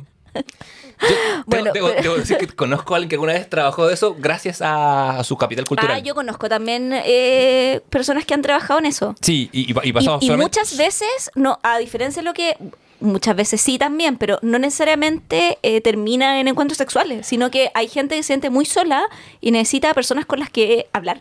Una... Que lo encuentro más, o sea, no triste por la transacción del negocio, sino que encuentro triste ese nivel de sentirte tan solo. Y ahí también hablamos, volvemos al capitalismo, que también es un gran eje dentro de la serie, como la desfragmentación de los distintos niveles en que el capitalismo opera, que uno de esos en que el capitalismo, si tenéis recursos, todo es comprable, inclusive la compañía, pero no la compañía que alguien te que, porque la prostitución es una guay que existe previa al capitalismo, sino la compañía de alguien que te escuche y que haga como que le importa, ¿cachai? Que te está escuchando. Sí. Mira, y esa weá la encuentro brutal. Es brutal y va a ser más y más común en la medida que vivimos en una sociedad que está Por- más fragmentada. Claro, porque ¿cachai? no es terapia, ¿cachai? Como decirle, ah, le pago un terapeuta, porque los terapeutas también hacen eso, como escuchar tus problemas, pero es distinto. Acá es como que tú le pagáis a alguien para que salga contigo, se diviertas como pagar, es como arrendar un amigo, ¿cachai? Sí. es eso, ¿cachai? Y es como todo, finalmente, si tú tenés recursos, todo es comprable. No puedo ser madre, filo, onda, arriendo un útero. Esa weá yo la encuentro, te- tengo eh, muchas como... eh, no- ¿Reparos, Dios? Sí, o, o contradicciones, porque encuentro que eh, todo el tema, que en Chile no ha llegado mucho, pero la cultura de los vientres de alquiler en Estados Unidos una weá que está así como, pero subiendo como espuma, ¿cachai? Porque los, fa- weón, así como los famosos lo hacen, pero sin ningún tipo de reparo. Claro, sube como espuma precisamente porque en la- en la- mientras más desigualdad hay, más fácil es quebrar y, esas y barreras. sorry, pero esa weá el cuento de la cría, igual un poco, pues, ¿cachai? Porque el, el- el problema también es que no se han hecho podido, a- a- no se han podido hacer mucho estudio al respecto, porque eh, las mujeres que eh, entran en el fondo a esta lógica de arrend- arrendar sus vientres son en mu- no, se ha podido hacer un estudio como para poder identificar ese grupo de mujeres porque como estas mujeres tienen que firmar unos acuerdos de confidencialidad que son weón, así brígidos no pueden formar parte de estudios sociales ¿cachai? que como que un poco estudien quiénes son ellas, ¿cachai? O sea, son, porque hay mucho como mito detrás, como de que se dice que son mujeres pobres, se dice que son muchas estudiantes universitarias que, Claro, que son una población que entra en deuda rápidamente. en Estados Unidos, entonces como hago esta weá una vez y me puedo pagar toda la carrera, ¿cachai? Pero ¿por qué una mujer tiene que arrendar su útero para poderse pagar la carrera de medicina, ¿cachai? Como que hay, hay implicaciones éticas, weón, atroces detrás de la weá, ¿cachai? Y también como que lo, en el fondo, puta, los famosos lo hacen eh, como eh, casi, o sea, ponte tú este weón del Jonas Brother que lo hizo con su, el, Con su el- el hermano. men- eh, no, no, no, el menor de los Jonas Brothers, Ya. que con su señora, donde tuvieron una huevo por vientre de alquiler y cuando como que dijeron por qué, me dijo, no, pero es que tenían como problemas de agenda para embarazarse. Entonces era Ay, como, me estás sí. no, no es, ¿cachai? no es un caso, eh, o sea, es, como- es un caso que se ha- está empezando a ser más común, en efecto, la gente que tiene plata, de no hacerlo por problemas de infertilidad o esterilidad, sino porque con- como mujer que trabaja, mu- mujeres que están, por ejemplo, en la industria del entretenimiento, actrices, cantantes, que dicen, eh, como no, no puedo parar de girar, no puedo parar de grabar, eh, entonces, o no quiero perder la figura, Claro. eh, arriendo un vientre. Pero también hay todas otras implicancias que por eso digo que es un tema ético complejo, porque ¿qué pasa en el caso de parejas homosexuales, por ejemplo? Como, como que también es negarle la posibilidad, porque también existen otros casos, no sé, como desde sacado de la ficción el ejemplo de Friends, por ejemplo, que Phoebe le dice a su hermano como, weón, yo me presto como vientre de alquiler para que tú con tu señora tengan su hijo, ¿cachai? Ya, pero ahí ta- estamos hablando de... ahí- Es distinto. Porque es un caso que donde no hay transacción monetaria. No, pues, ¿cachai? Pero también en el fondo Sí, la plata es la que, es la que pervierte por- todo. Porque también hay muchas veces en que, por ejemplo, una pareja de, de, de- ¿cómo se llama? De, de- ¿cómo se llama? De, de homosexual, llega a la amiga y le dice, weón, yo te presto como Claro. soy la- esta madre subrogante porque te amo y es mi regalo para usted y no sé qué. Pero ahí operan otras lógicas, ¿cachai? Es que, es que yo creo que, hay que lo, pri- Por- lo primero que hay que sacar por es, eso digo es que, el factor que monetario. la ¿cachai? subrogación per se no es No, no, mala, supuesto. ¿cachai? Como, pero el fondo, no sé, como encuentro que es un tema súper complejo, weón. Como... Sí, toda la- eh, como te digo, el momento en que algo se vuelve eh, fiduciario o, o- o transaccional, eh, ahí es donde hay que empezar Porque, ya empezar puta, por- la instrumentalización del cuerpo femenino igual. y po, porque no puede ser que el dinero consiga todo. No puede No, ser. pues no puede ser. Porque no, Tiene que haber un límite, Porque hay lógicas que se- porque ¿qué- ¿cuál es mi miedo um, en esto? Y me cuelgo del- del- de la recomendación que hice unas semanas, que es el Can't Get You Out of My Head, es el último documental de Adam Curtis. Seis horas, ocho horas en seis capítulos. Eh, hay que entender que, mm, que existen lógicas que van más allá de la economía. Por cliché que suene, la lógica del enamoramiento o la lógica de, de- de las relaciones interpersonales en que, no sé, pues en, en la amistad nos entregamos y nos gratificamos el uno al otro con algo que no se acaba, Mm. que de lo que yo no... O sea, que tengo, uno- que tengo un, un sentimiento o, o- o un capital emocional que cuando yo lo, in- te lo entrego no me quedo con menos cariño por quererte, ¿cachai? Ni Sí. con mi pareja me quedo con menos amor por amarla. Y esa lógica es todo lo contrario, como indica Fernández Mayo en el libro de todos los amores, no es un amor económico, el amor no es económico. ¿Y qué pasa? Creo yo que podemos caer en el riesgo de creer que todo en la vida es económico, que todo, bueno, está lleno de ejércitos de ingenieros comerciales que nos quieren hacer creer que todo se controla por las leyes del mercado, que no existe, ¿cachai? Que no hay tal cosa como un balance. ¿Por qué? Porque esto tiene eh, colaterales humanos. La gente sufre mientras el, mer- Sí. mientras el mercado se regala.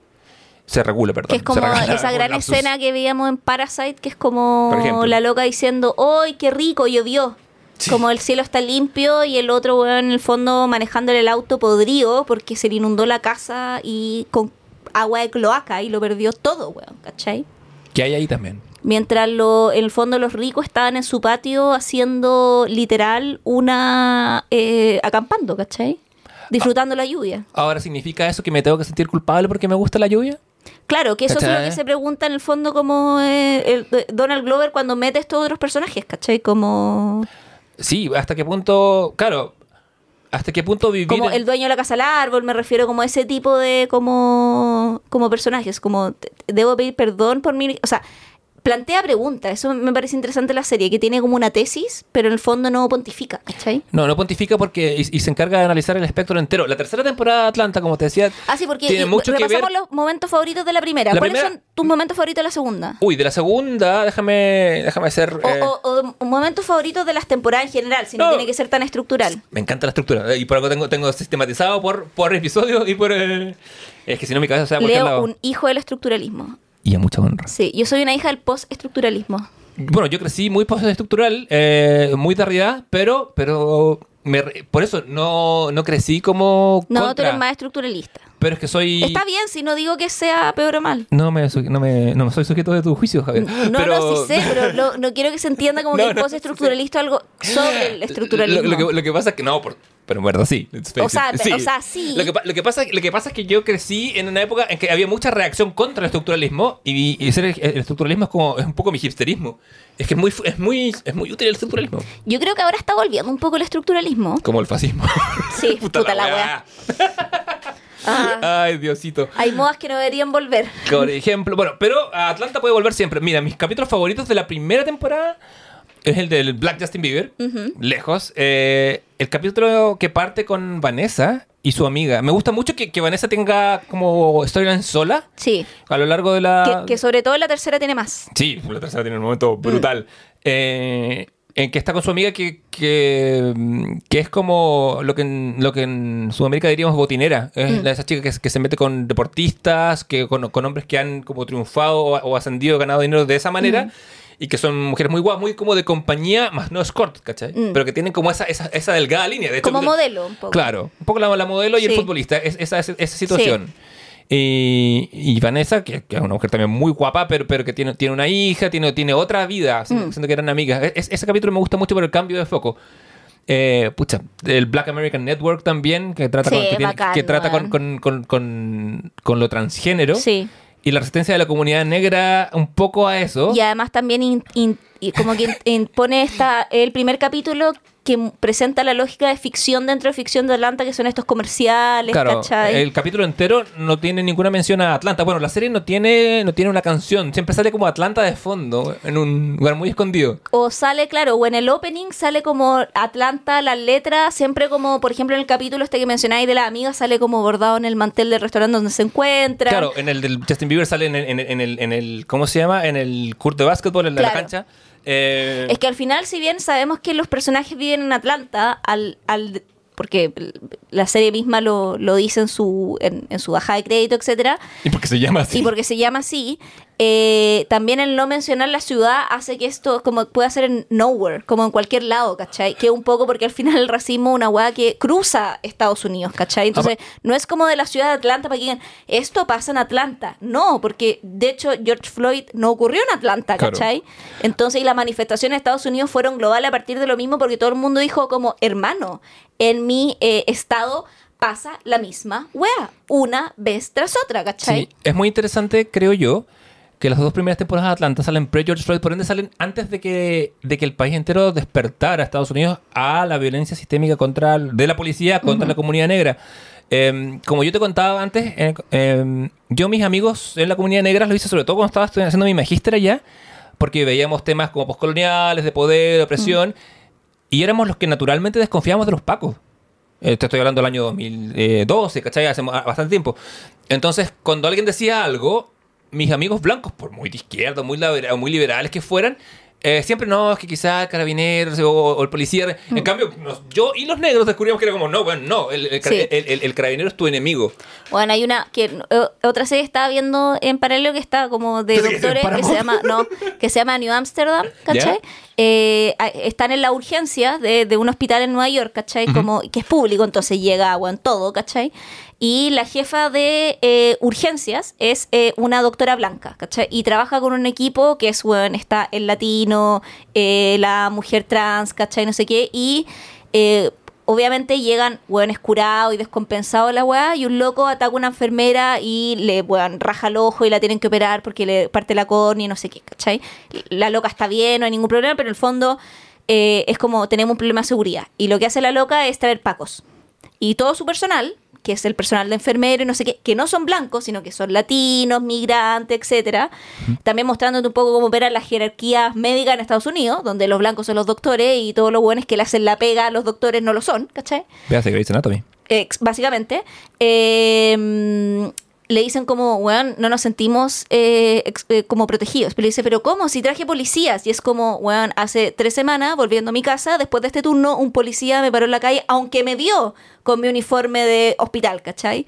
Como para pedirme mi carnet y ponerme contra la pared por cualquier weá. Y después cuando cachó que estaba en nada, onda, se dio el gustito y me dejó ir. Entonces no necesitamos a esta gente. Después la loca lo que hace es como contratar guardias privados de un club que por pandemia quedaron sin pega, ¿cachai? Y con esa, con esa como contratación de hueones que son eh, racialmente mixtos, ¿cachai? El personal se siente mucho más cómodo que teniendo, ¿cachai? Policías.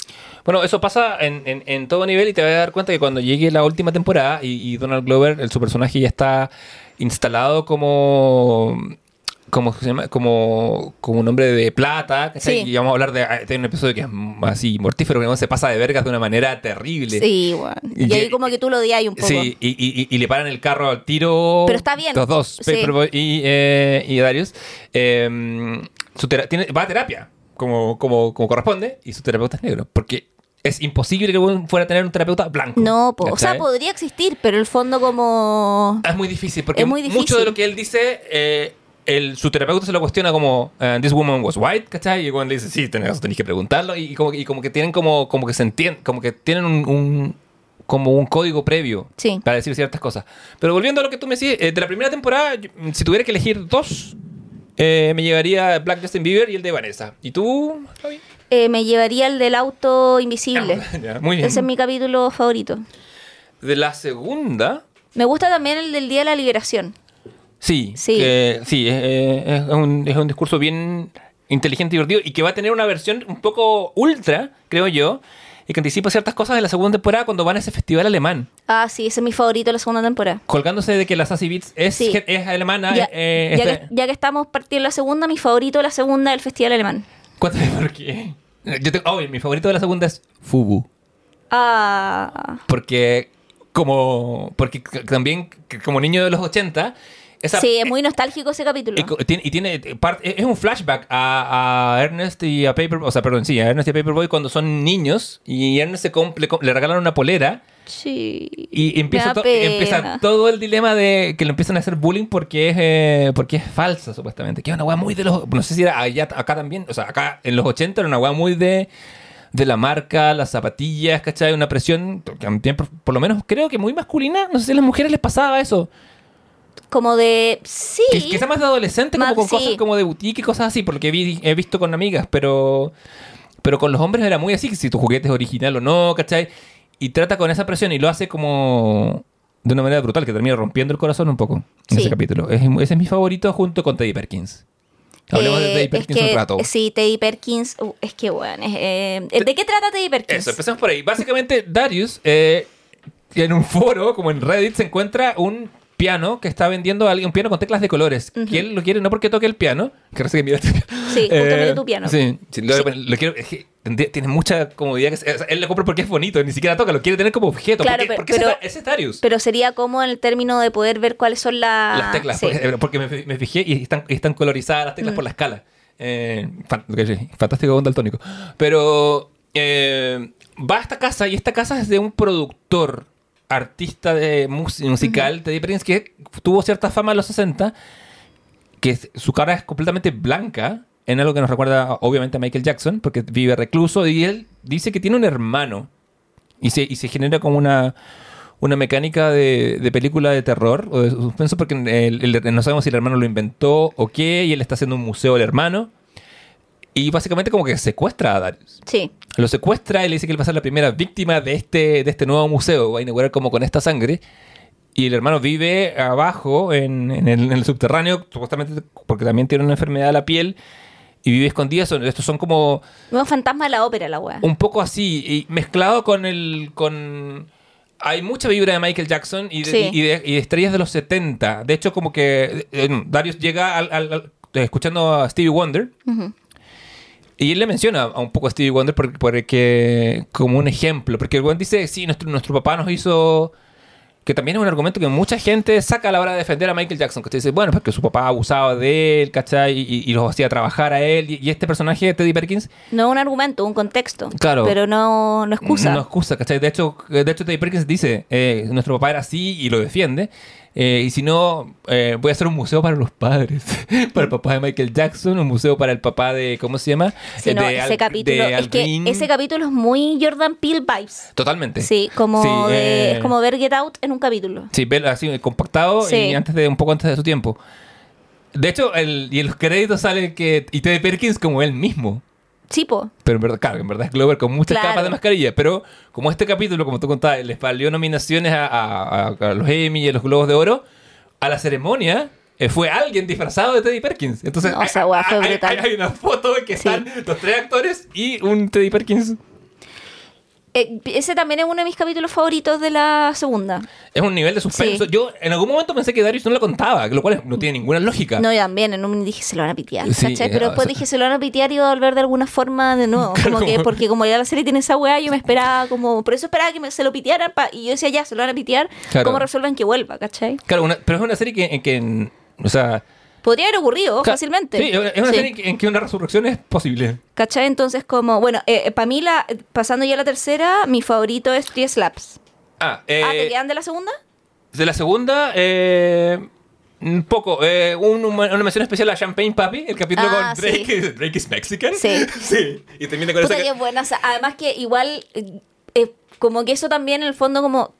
Porque dicen como puta, eh, se agarran para el huevo Drake y alguien me decía, ya, pero es que agarrar, y yo, pero es que ellos pueden agarrar para el huevo Drake, ¿cachai? Es como por ejemplo los chistes de mujeres, ¿cachai? Como yo puedo hacer chistes de como, pu- como un poco lo que hace la- el humor de la Natalia del de Benito, que dice como puta amiga, weón, que eres hueona, ¿cachai? ¿Tú crees que el weón va a cambiar? Y le puedes decir hueón a la amiga, porque estáis hablando tú desde el género a, a tu misma especie, ¿cachai? Como mi especie mujeres, ¿cachai? Claro. Eh, que es un poco lo que hacen acá cuando wean a Drake, ¿cachai? Sí, la- D- uh, dentro de tu comunidad, o, o, eh, todo el humor está permitido autowearte dentro de tu comunidad, ¿cachai? el, el humor es algo que obedece mucho a la jerarquía. Tú le puedes, Exacto. le puedes pegar al que está arriba tuyo. El bufón se puede reír del rey, pero si el rey se ríe del bufón es, es, es una sentencia de muerte, ¿cachai? Exacto. No es gracioso. Y acá hacen eso mismo con Drake. Y entre pares también, pero tiene una, un- obviamente hay ciertas sutilezas, pero, pero, Claro. pero sí. Y bueno, es que Atlanta pasa también, tiene mucho el tema de la apariencia. En, en esta segunda temporada, eh, Paperboy empieza a cachar que para venderse, o sea, tiene un poco que venderse al sistema o promocionarse. Y, y una forma de tocar eso es el tema de, de este capítulo en que Vanessa agarra con- junto con unas amigas una invitación a una fiesta en la casa de Drake. Y donde, donde además te garantizan una selfie con Drake. Es fiesta- Claro. y, y supuestamente una selfie con Drake te hace subir en 10.000 automáticamente, y que no lo dudo, eh, tu, como tu- tus seguidores en Instagram, y, y va- y tiene mucho que ver con esas lógicas de promoción. Y Vanessa llega a la casa, es, en efecto es la casa de Drake, está el abuelo de Drake, que es mexicano, no sé Sí. por qué razón. Y, y nada, hay, y hay uno, y Drake claramente está en Europa haciendo un tour, alguien, Sí. alguien arrendó la casa o No abrió la está casa. claro. Y hay unos stand-up de cartón y, la- y las chicas se toman fotos con Drake, con un Drake de cartón.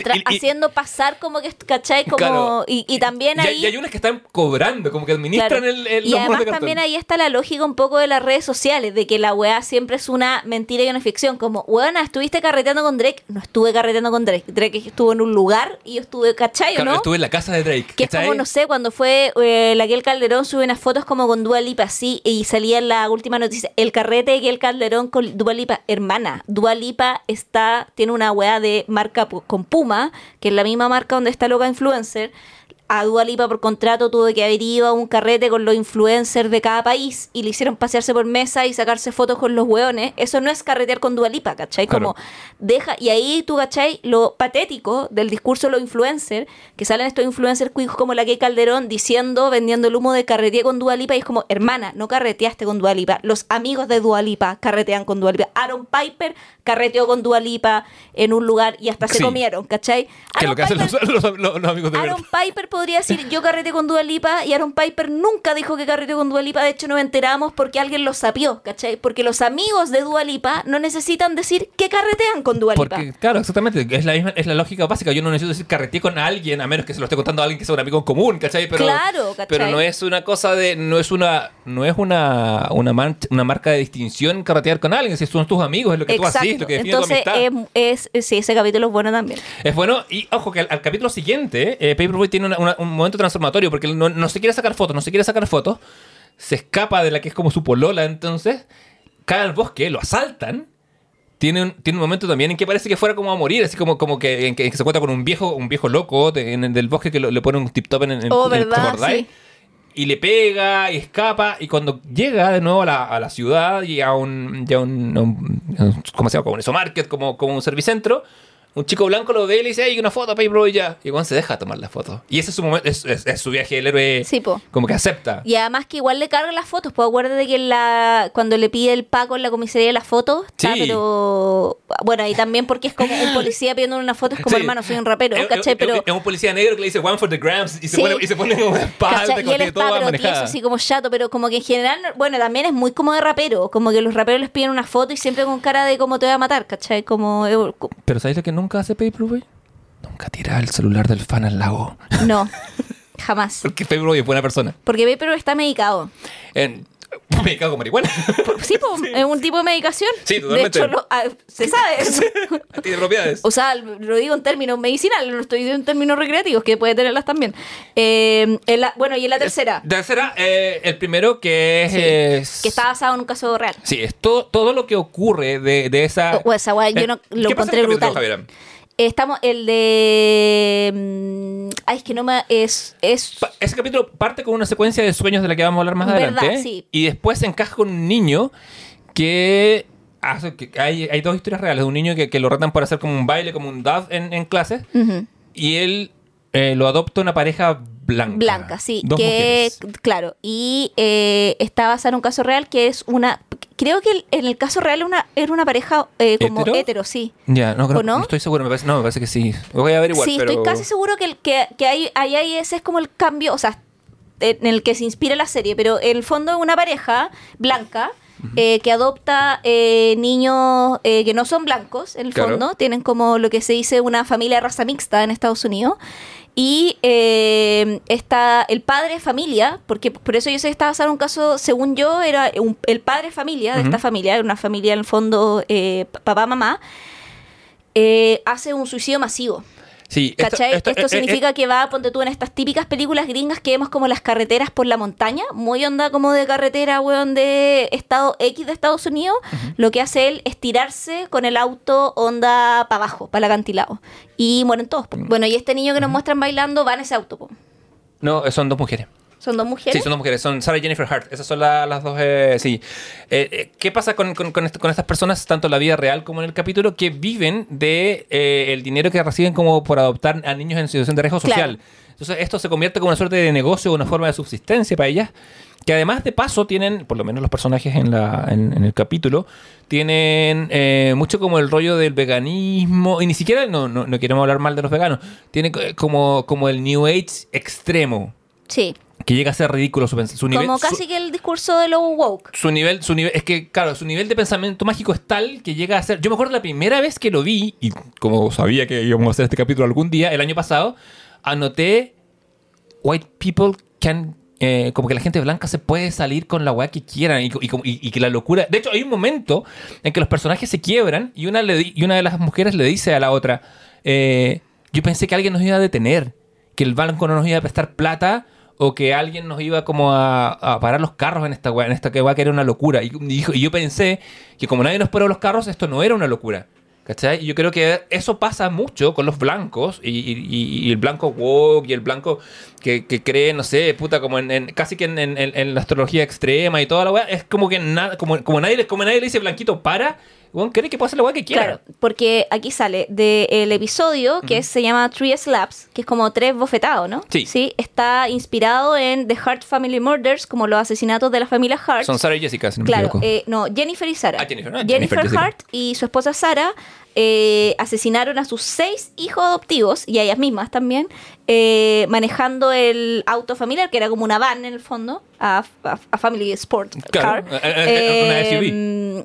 Y lo tiraron de un acantilado en Men- Mendocino Country, en California. ¿Cachai?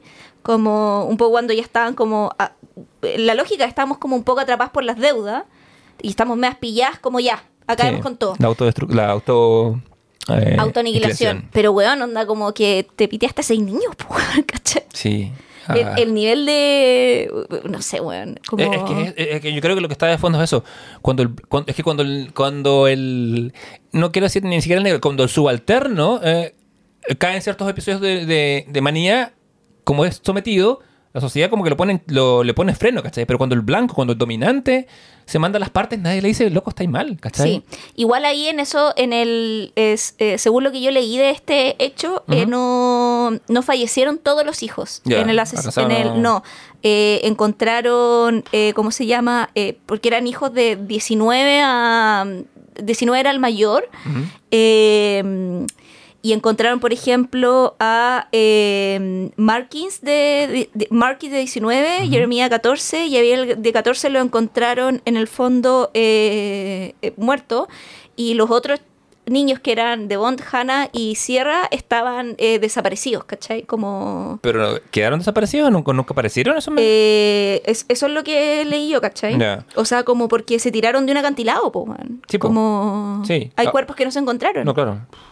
Bueno, eso engancha en, en este capítulo con O un- sea, todos los niños mueren, pero hay tres que no fueron encontrados Claro, nunca, hay tres cuerpos que no han aparecido. Sí, Eso engancha en este capítulo con algo, con un sueño. porque un acantilado queda al mar, eso es lo otro que hay que decir. Claro. No es como un acantilado que queda a la tierra. Entonces, como que el, el, el, el auto se, Sí, sí, se sí. hizo mierda y, y, y, y se, y, y tuvieron que hacer como pesquisa de buzo, ¿cachai? Sí, porque ahí, ahí mueres tanto, pu- puedes morir por el impacto o por, ahogo- por ahogo. Sí, pues, por- No, si la weá es espantosa. Sí, eh, como te decía, esto, esto, esto se, se enmarca con un sueño que tienen, en que hay un blanco y un negro pescando y el blanco le empieza a decir eh, al otro que esa zona está maldita porque, este, la, porque debajo hay una represa que se hizo inundando un pueblo donde vivía mucha gente negra. Entonces cuando, cuando la gente se tira, como que las manos lo buscan.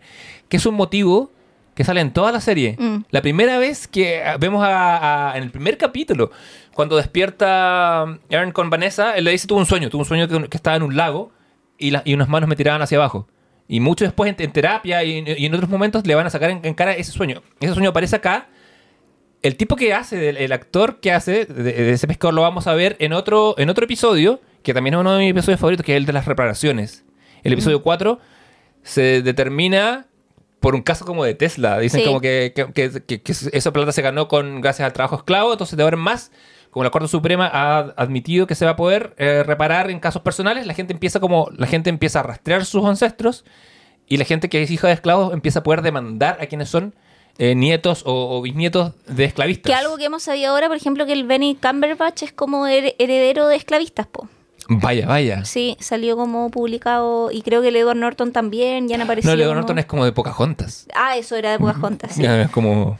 Eh, y lo más brígido, para cerrar el, el- el tema de, de lo mm, eh, de, de- de la familia Hart que está en este primer episodio de la tercera temporada, es que también ahí hay una crítica un poco como al fallo del sistema. No solamente por estos seis niños, porque también ellas adoptan otros niños entre medio que, que devolvieron, ¿cachai? Sí. eh, que los entrevistan también porque hay un documental de esta wea y todo.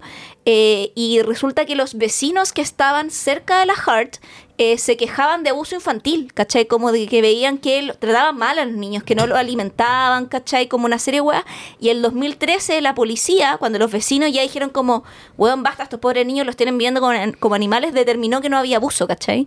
Sí. Entonces como pese a haber habido denuncias, pese a que hay una weá súper rara que hicieron, que ellas fueron como a adoptar una niña, como que tuvieron que ir a la oficina de la psicóloga, como porque tenéis que cumplir con ciertas visitas, y dejaron al niño en la oficina de la psicóloga y nunca volvieron por ella. Y como que se cambiaron de estado. Sí, pues eso hacían. Y esa weá como onda, y en el otro estado como que les, ¿cachai o no? Era como... Y, Claro, bueno, como las leyes de adopción no son federales, sino que son estatales, puede ser como hacía Bonnie y Clyde antes, ¿cachai? Escaparte de un estado a otro y, y empezar de cero. Claro. Eh, en el hay un momento que es tragicómico y horrible en ese, en ese capítulo que me encanta, obvio, que él le dice, están, lo, lo hacen trabajar en su huerta hidropónica y, y le dice, ya, pero como, cántate, si estás triste, cántate algo. Hoy sí, es muy siembra ursura, siembra Y visión. le dice, sí, y, y él se pone a cantar como un rap, empieza como a, decir, a- como, como a tirarse unas líricas, y dice, no, pero canta como de tu tristeza, como que le está pidiendo, está como recreando el blues original de, la- de las- en las plantaciones de esclavos. Y es como, uf, así, nada, eh, de mucho, mucho poder. En esa temporada, como te digo, me gusta ese, eh, me gustan tantos, la temporada 3 creo que es eh, perfecta de alguna manera. Está, no sé, eh, me gusta mucho ese capítulo que están en, bueno, están en Ámsterdam eh, y Darius y, y Paperboy se toman un sándwich o, Ah, sí. un, o un, una- un especial, ¿cómo se llama? Como el café nepalés. Café, Café un, café café nepalés. nepalés. Y cuando lo vi y, y- y parte todo tan bonito, como que mi primer apunte es como que rico es eh, como drogarse con un amigo y recorrer una ciudad bonita, un amigo o amiga. Eh, es una, de las gran- una de las grandes sensaciones de la vida, tomar un psicoactivo así y sentir como todo. Y, y Paperboy se encuentra consigo mismo, ¿cachai? Se encuentra como con todos sus miedos. Eh, literalmente tiene un... eh, ¿Cómo se llama? En terminología de Joseph Campbell, tiene un encuentro con la, con la diosa, Sí. porque se encuentra con esta, esta mujer Puta que fue ese es capítulo. muy como eh, como que le va apuntando todas sus fallas y le dice qué pasa con tus masters y todo. Y cuando él dice el nombre al día siguiente al despertar dice where's Janet y Aaron le dice tu mamá Sí. que era el nombre de su mamá.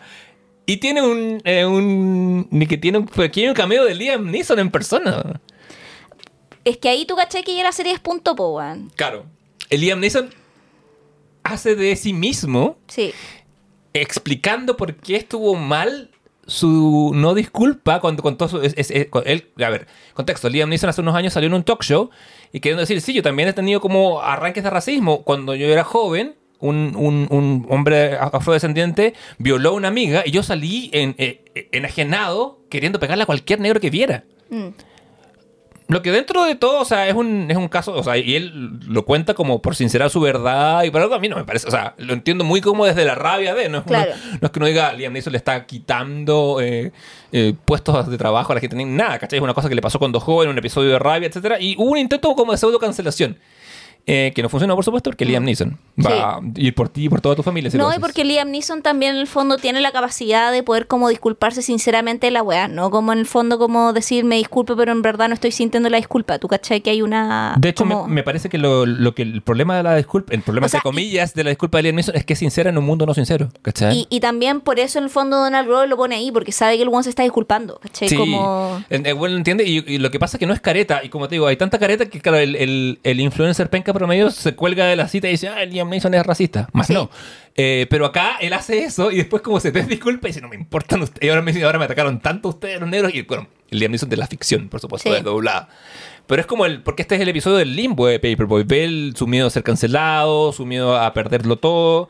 Pero me gusta por eso, porque eh, encuentro tierno el momento de los dos amigos eh, drogándose y caminando drogados. De, ese, de esa temporada, el de las reparaciones blancas, te decía, también me gusta mucho. Sí, el de la barbería es de esa temporada, ¿o ¿no? Eh, no, es de la anterior, de la Es 2. de la dos, sí. se va a hacer un corte de pelo y Puta, se termina bueno haciendo por ese, toda la weón. ciudad. Sí. y en cada weón le pasan como distintas... Weón, es que ese capítulo es como de comedia pura igual. Sí, es como, llega a ser como chaplinesco. hermano. Sí. Sí. Eh, ¿Qué más? En, en esa no lo sé. Tú... Ah, el, el- el de la- el del comité de las disculpas. El del cometa, el del hombre cocodrilo, bueno, ese también es de la segunda, anterior. sí. Sí. te-. Pero la- el, de la- el comité de las disculpas me gusta porque... Por la historia de, de Darius. Darius... eh, pide, porque el- el- cuando están en este tema de las disculpas, el, eh, un diseñador de alta costura le dice, sí, pidan lo que quieran. Ah, sí, que lo ¿Qué? estábamos hablando antes. Y Darius dice, quiero un arroz jollof. Y dicen, ¿qué es eso? No tenemos. Y él le explica porque él es nigeriano. Ojo, Darius no es, afro, eh, no es afrodescendiente, es- o sea, es africano como tal. Él es de Nigeria. Sí. Él, eh, la, la asistente de, el, del modisto lo lleva por Londres, están en Londres ahí. eh, o por, no, no sé si Londres como tal. Pero lo lleva a un lugar donde hay arroz nigeriano. Y la, y la, chica, y la persona que atiende lo reconoce como alguien de Nigeria, Claro. lo, lo reta por no haber ido en mucho tiempo, buena onda, lo preparan. Y esta asistente, que es blanca, europea, dice, ay, con mi, mari- mi marido está haciendo como invirtiendo como en camiones de comida y todo. Y pasa un lapso dentro de la gira, no sabemos cuánto. Y Darius vuelve a buscar el arroz jollof en, en- en- en este lugar nigeriano. El lugar no está.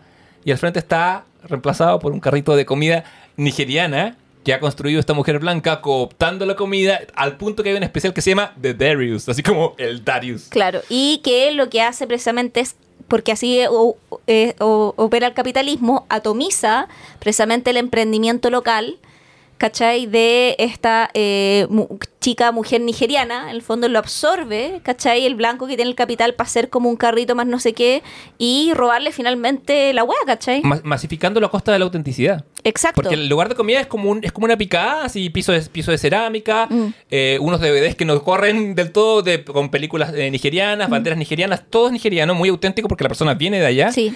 Y ahora ese lugar está cerrado y al frente está un carro de comida que es igual a cualquier carro de comida que tú has visto en, en Santiago o cualquier lado. Pero bueno, Pero- y de la cuarta, para cerrar. Para cerrar la cuarta, que- ah, bueno, el- la, la- la tercera termina con ese capítulo de, que está dedicado solo a Vanessa. Ay, sí, me ese, encanta. Con ese, co- con ese eh, Siempre hay un capítulo por temporada dedicado exclusivamente a Vanessa. Sí. ¿Cachai? Que es como un poco también, creo que si bien el, estas como micropolíticas del género están metidas a lo largo de todos los capítulos, como que siempre hay un capítulo que es como, ya, ¿qué significa ser también una mujer negra en Estados Unidos y una madre soltera también? A menudo escritos y dirigidos por mujeres. Exacto, porque ahí Donald Glover dice como ya, yo aquí me retiro, onda, chiquilla, usted, por favor, hagan la weá porque esto, porque lo mismo, lo pueden contar solo ustedes, ¿cachai? Sí, funciona así.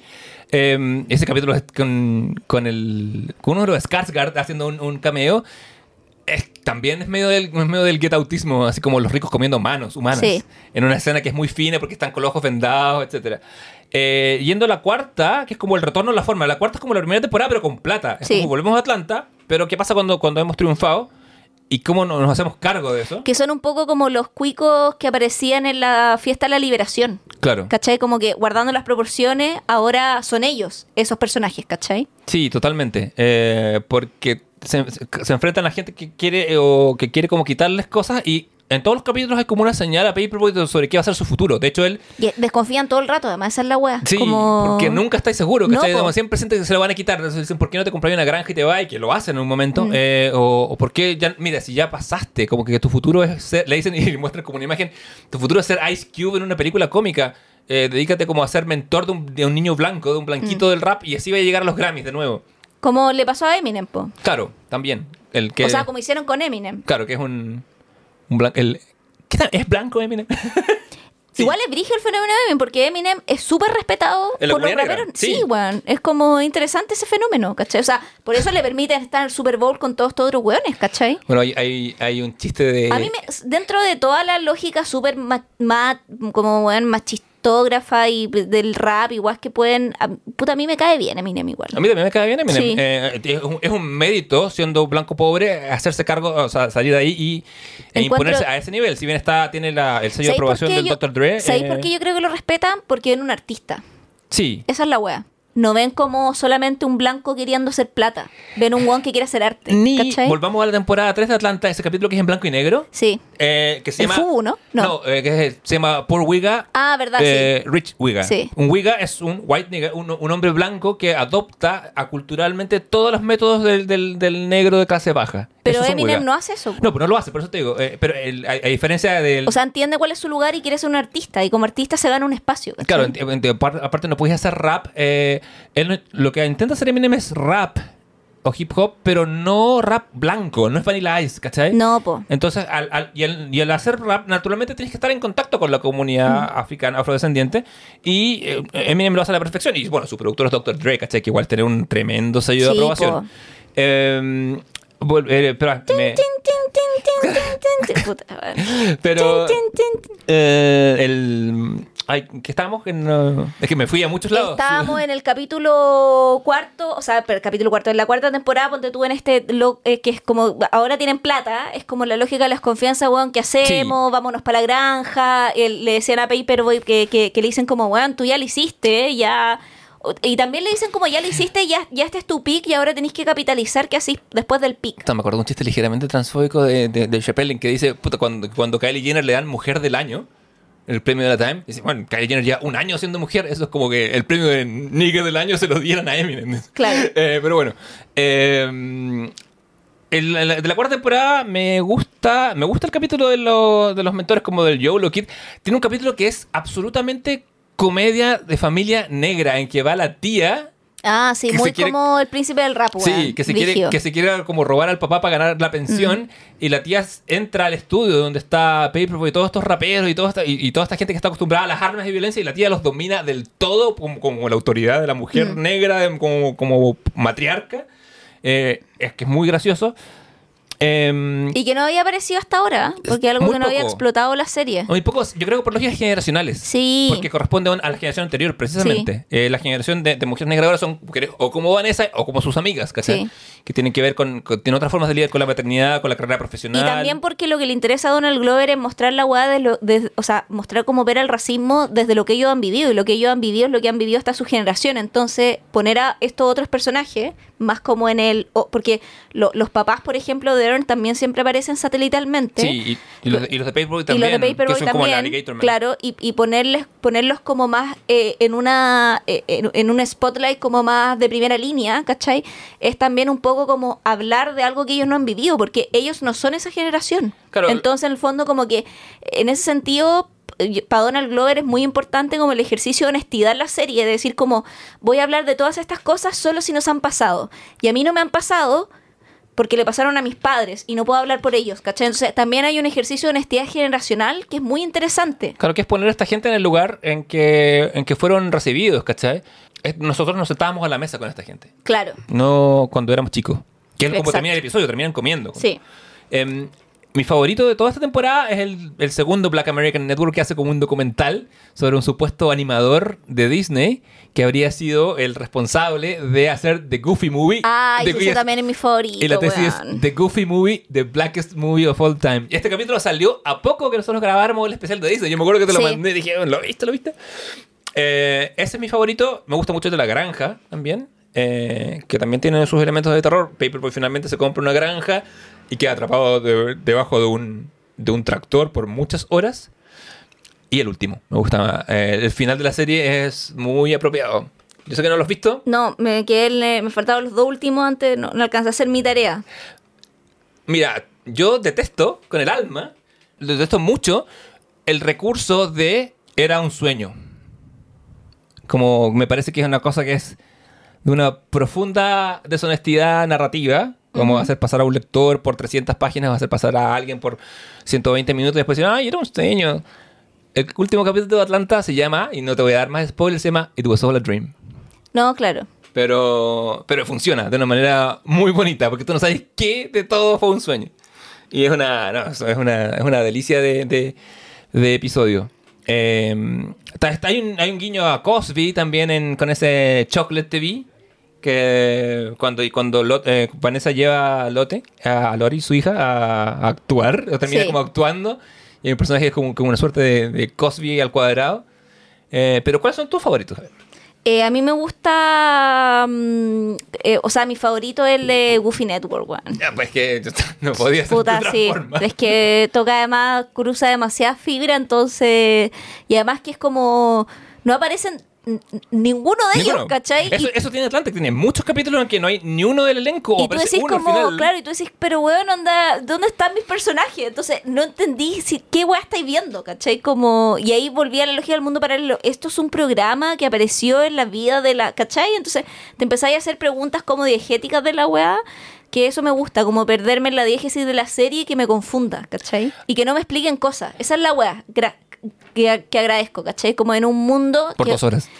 por dos horas. Que una, una, lo- una lógica muy masculina también como hetero blanca, como de explicarte las weas. Como acá como que no te explican nada. Como... Es muy hetero blanca, es muy. Es muy de ejecutivo. Sí. de- y- de- o de mal editor. Es que esto no se va a entender, como no tener confianza en la Por persona. eso, en relación a lo que hablábamos también cuando hicimos el capítulo de Paper Girls, como que hablábamos y ahora como... estamos haciendo el de Paperboy. Y ahora estamos haciendo el Paper Boys. Eh, te- hablábamos un poco de esto de los ejecutivos, que si bien los ejecutivos siempre están diciendo esto hay que cortarlo, eso hay que cortarlo, porque si no, no se va a entender, porque esta es la lógica de cómo parte la serie, el manual de Netflix, de cómo una serie debería partir, que con el flashback, que tenga el link con de suspenso para que la gente se quede.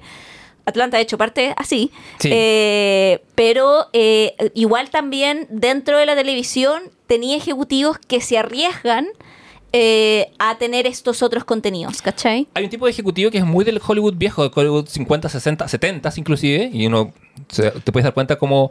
O no sé si arriesga apuesta, porque si estas series no funcionan, al ejecutivo no le pasa nada. No, ¿cachai? claro, no, no es nada de lo que nadie, No. nadie tiene ningún, tiene nadie esperaba nada de esto. ¿cachai? Claro. Pero eh, sí eh, ocurre, eh, como te digo, esta añoranza del ejecutivo. De hecho, por algo hay una, hay una baja en calidad a nivel de historia en los 80, si bien es mi década y mi década favorita en ese sentido, porque era niño en esa época. Eh, Hollywood se normaliza en los 80. Sí. Hasta, los, una película hasta el 70 y tanto podía terminar de cualquier manera. Tú no sabes cómo iba a terminar. De, de los 80 en adelante se, sistema, se sistematiza, todo su- se, se vuelve predecible y va a la segura. Es la O época sea, del aparece. Robert McKee con el guion, ¿cachai? Sí, o sea, ya, ¿qué, Y- qué sistematización de la industria ya esa que que es un manual y que de hecho como que te muestra, y es un manual que te dice, así se hacen películas, ¿cachai? Claro. Un guion tiene que tener ciertos número de páginas de cierta Hasta forma, si no, nadie te lo reconoce. Hoy, sí. yo creo que onda, si tú re- leí el guion de Maki, ¿cachai? Como que es como, weón, eh, entendía cómo funcionan el 98% de las películas. Por eso también cuando aparecen weas como Everything, Everywhere, All at Once, tú que hay como, ¿qué es esto, cachai? Claro, porque en efecto, ¿qué pasa? Aquí saca, saca este- esta serie, o sea, este libro. Este libro es consumido por gente que quiere, aspira a ser guionista y es consumido por gente que aspira a ser ejecutivo. Y que es un análisis de la industria, como que Maki Claro. dice, no es que invente la wea, sino que él ve, mira, esto, esto, funciona, así, Claro. y sí, en el fondo sistematiza el método que ya estaba funcionando de por sí hace una década o más en Hollywood. De hecho, él toma como, porque yo tomé el taller con Maki, Ujú. ¿cachai? Eh, por hacer de la vida una muy rara, me terminaron regalando el taller. Como que la, eh, la señora del hermano de la cuñada de mi papá, una wea así como que trabajaba en la empresa que lo trajo y me dijo, ah, querí, y yo qué. Y era una wea carísima, ¿cachai? Como, ya filo. Me imagino el nivel de tus compañeritos. Bueno, sí, eh, para otro podcast. Sí. Eh, y, eh, y ahí él, él, ¿cómo se llama? Ejemplifica todo con tiburón. O sea, como Sí. durante el, el, ¿cómo se llama? El curso, y después eh, eh, veía junto con él Casablanca. Ya. Entonces, como que mientras te enseña el método, ejemplifica con tiburón porque entiende que es una película que todos hemos visto. Y después entiende que los más jóvenes, por ejemplo, yo tenía veintitantos cuando lo di, si bien había visto Casablanca, entiende que hay gente que puede que no la haya visto, no se acuerde. Entonces después eh, ve junto contigo Casablanca y la va parando y va sistematizando todos los términos Oh. que ocupó en el método. Pero ahí su tesis es decirte como que esto opera en Hollywood desde el inicio de Hollywood hasta la fecha, onda Casablanca y Tiburón son la misma película. Esa es como un poco su Sí, tesis. ¿cachai? Sí, la entiendo. Lo que pasa es que no, no, no solo lo vieron, eh, su, su curso no solo lo toman creativos, sino que lo toman ejecutivos, que cuando reciben un guion, que las primeras tres páginas no tienen una presentación de personaje, no con nada, lo descartan a la tercera página, ¿cachai? En Hollywood nadie te va a probar, ni siquiera leer nada que no tenga un cierto formato. Si tu película dura 90 minutos, tu guion tiene que tener 90 páginas, porque es más, un guion de cine supuestamente es una página por. Todas estas cosas Sí. vienen derivadas de McKee. ¿Cuál es el derivado de esto? Que todo se vuelve predecible y que carece de cosas como eh, inventos como este. A mí me gusta mucho Atlanta porque cuento que tiene una voz sin ser eh, avant-garde, aunque tiene sus momentos Mm. avant-garde. Es, es un producto como a mí me gusta, tiene su realismo, Sí. alta cultura, baja cultura, tiene rap, tiene hip hop. Eh, nada, es mi serie, quizás mi serie favorita. Cuando si tengo que elegir una, eh, la pongo. La pongo en mi perfil de Tinder cuando estaba en Tinder. Fab Atlanta. Sí. ¿Ya no está ahí en Hablemos- Tinder? No, no, hace rato que no. Para que la gente te busque. Para que te busque, te, te pantallé y diga. Si estuviera, pondría: Tengo un podcast. Cero swipes. Cero. no. Tengo un podcast en vez de ir a terapia. En vez de la terapia. Bueno, voy, voy a terapia y, te- Y y tengo un podcast. O sea, hago doble terapia. Sí, con ese disclaimer podría tener cinco swipes en cinco meses. Diosito. No, eso no quiero salir de mi casa. Pero bueno, no, eh, ¿vamos a pausa? Ya, pues. Vámonos a pausa con, con el Blackbeard pidiendo disculpas. Vámonos a pausa.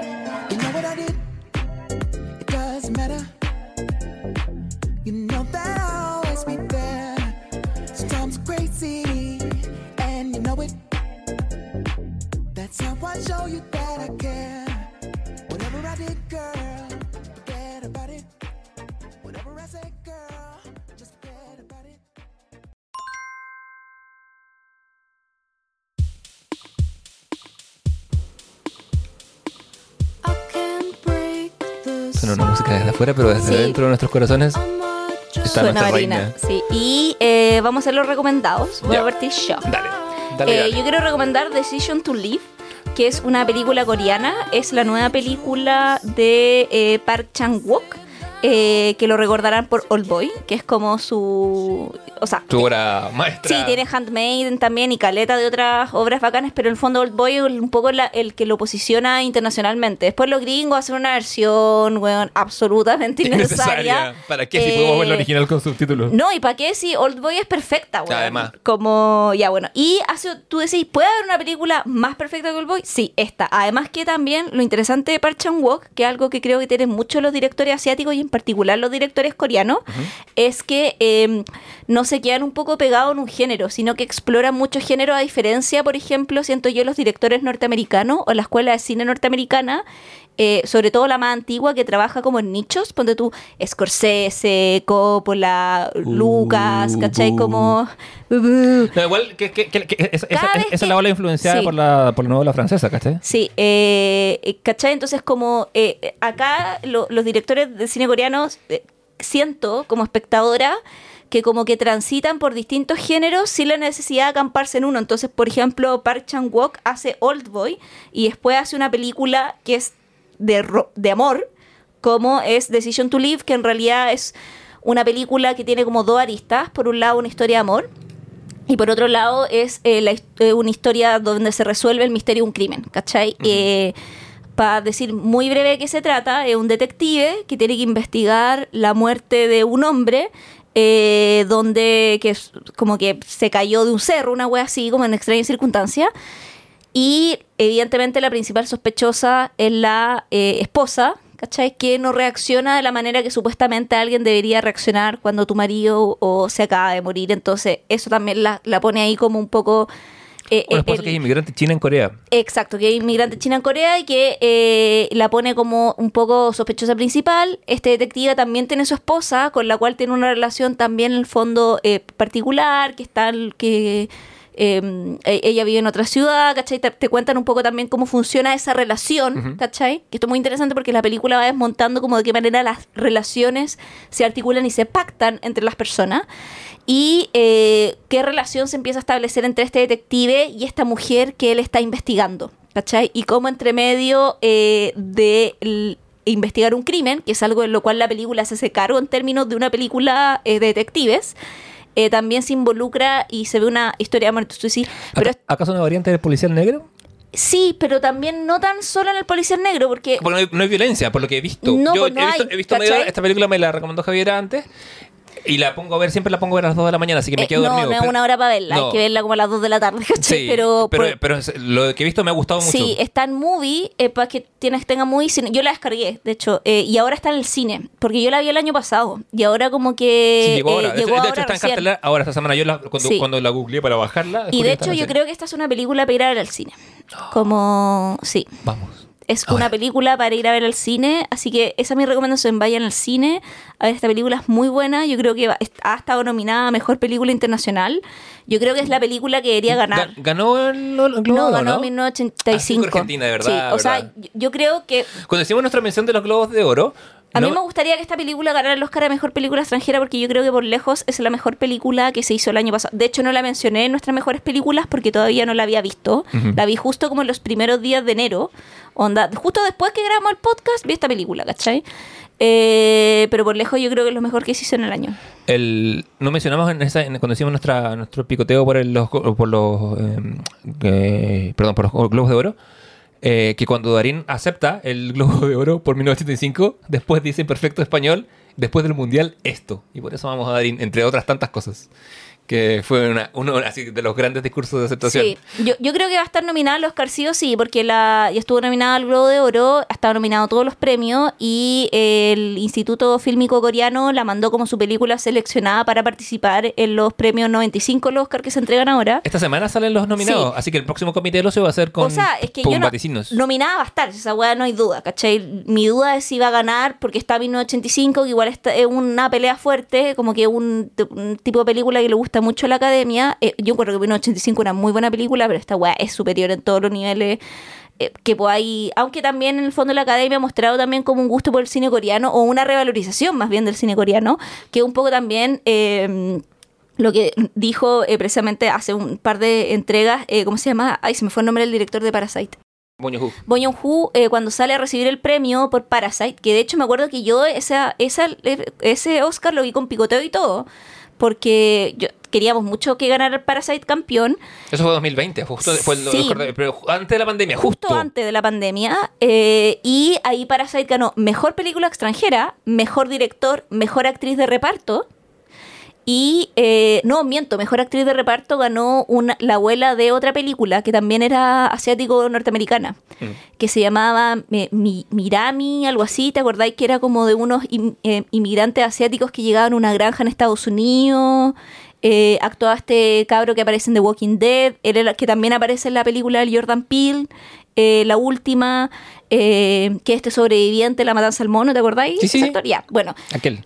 Ah, eh, pero ahí como que en el fondo eh, gana Parasite por eh, mejor película, mejor película extranjera, mejor director eh, y mejor guion también.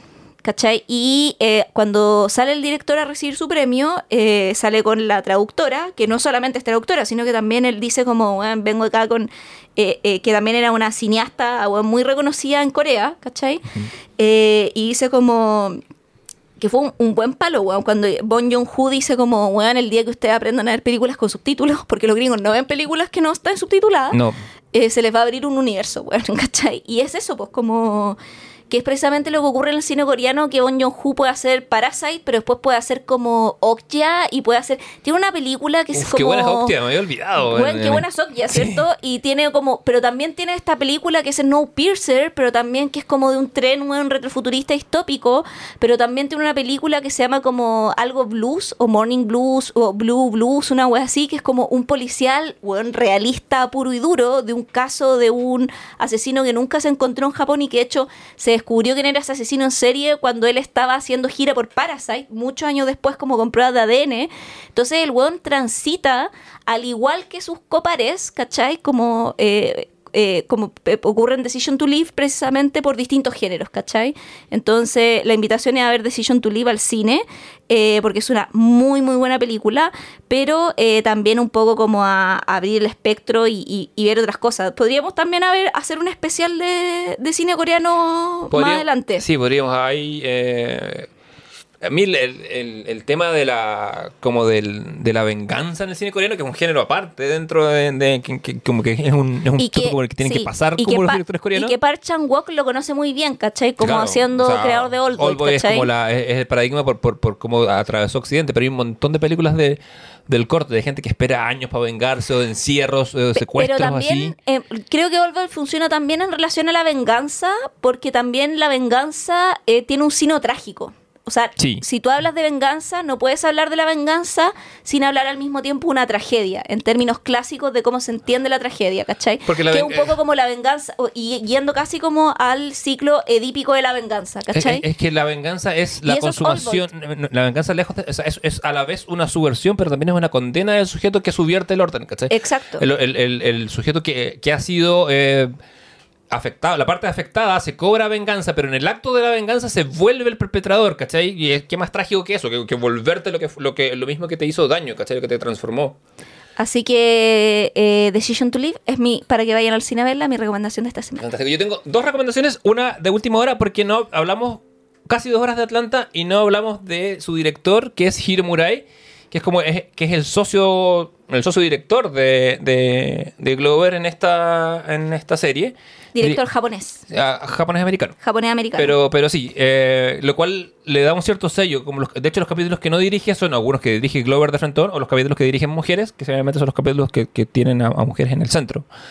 Eh, Muraya dirigió una película que es una locura que se llama Waba Island, que es como un gran video, es como un musical de una hora, que está en Amazon Prime, lo puedes ver ahí, en que eh, Glover junto con Rihanna y Leticia Wright, de toda la gente, actúan como a, modo musical una historia como de un medio paraíso tropical. Hay que verla con dos tacitas de azúcar. Eh, es como, de hecho, se estrenó como. Era en la época en que el alter ego eh, de rapero de Glover, que es Childish Gambino, la película que está filmada en Cuba. Eh, eh, filmada, no sé si en 36 milímetros, una weá así, porque tiene, tiene un- un- una textura de grano muy Sí. especial en formato de cuadro.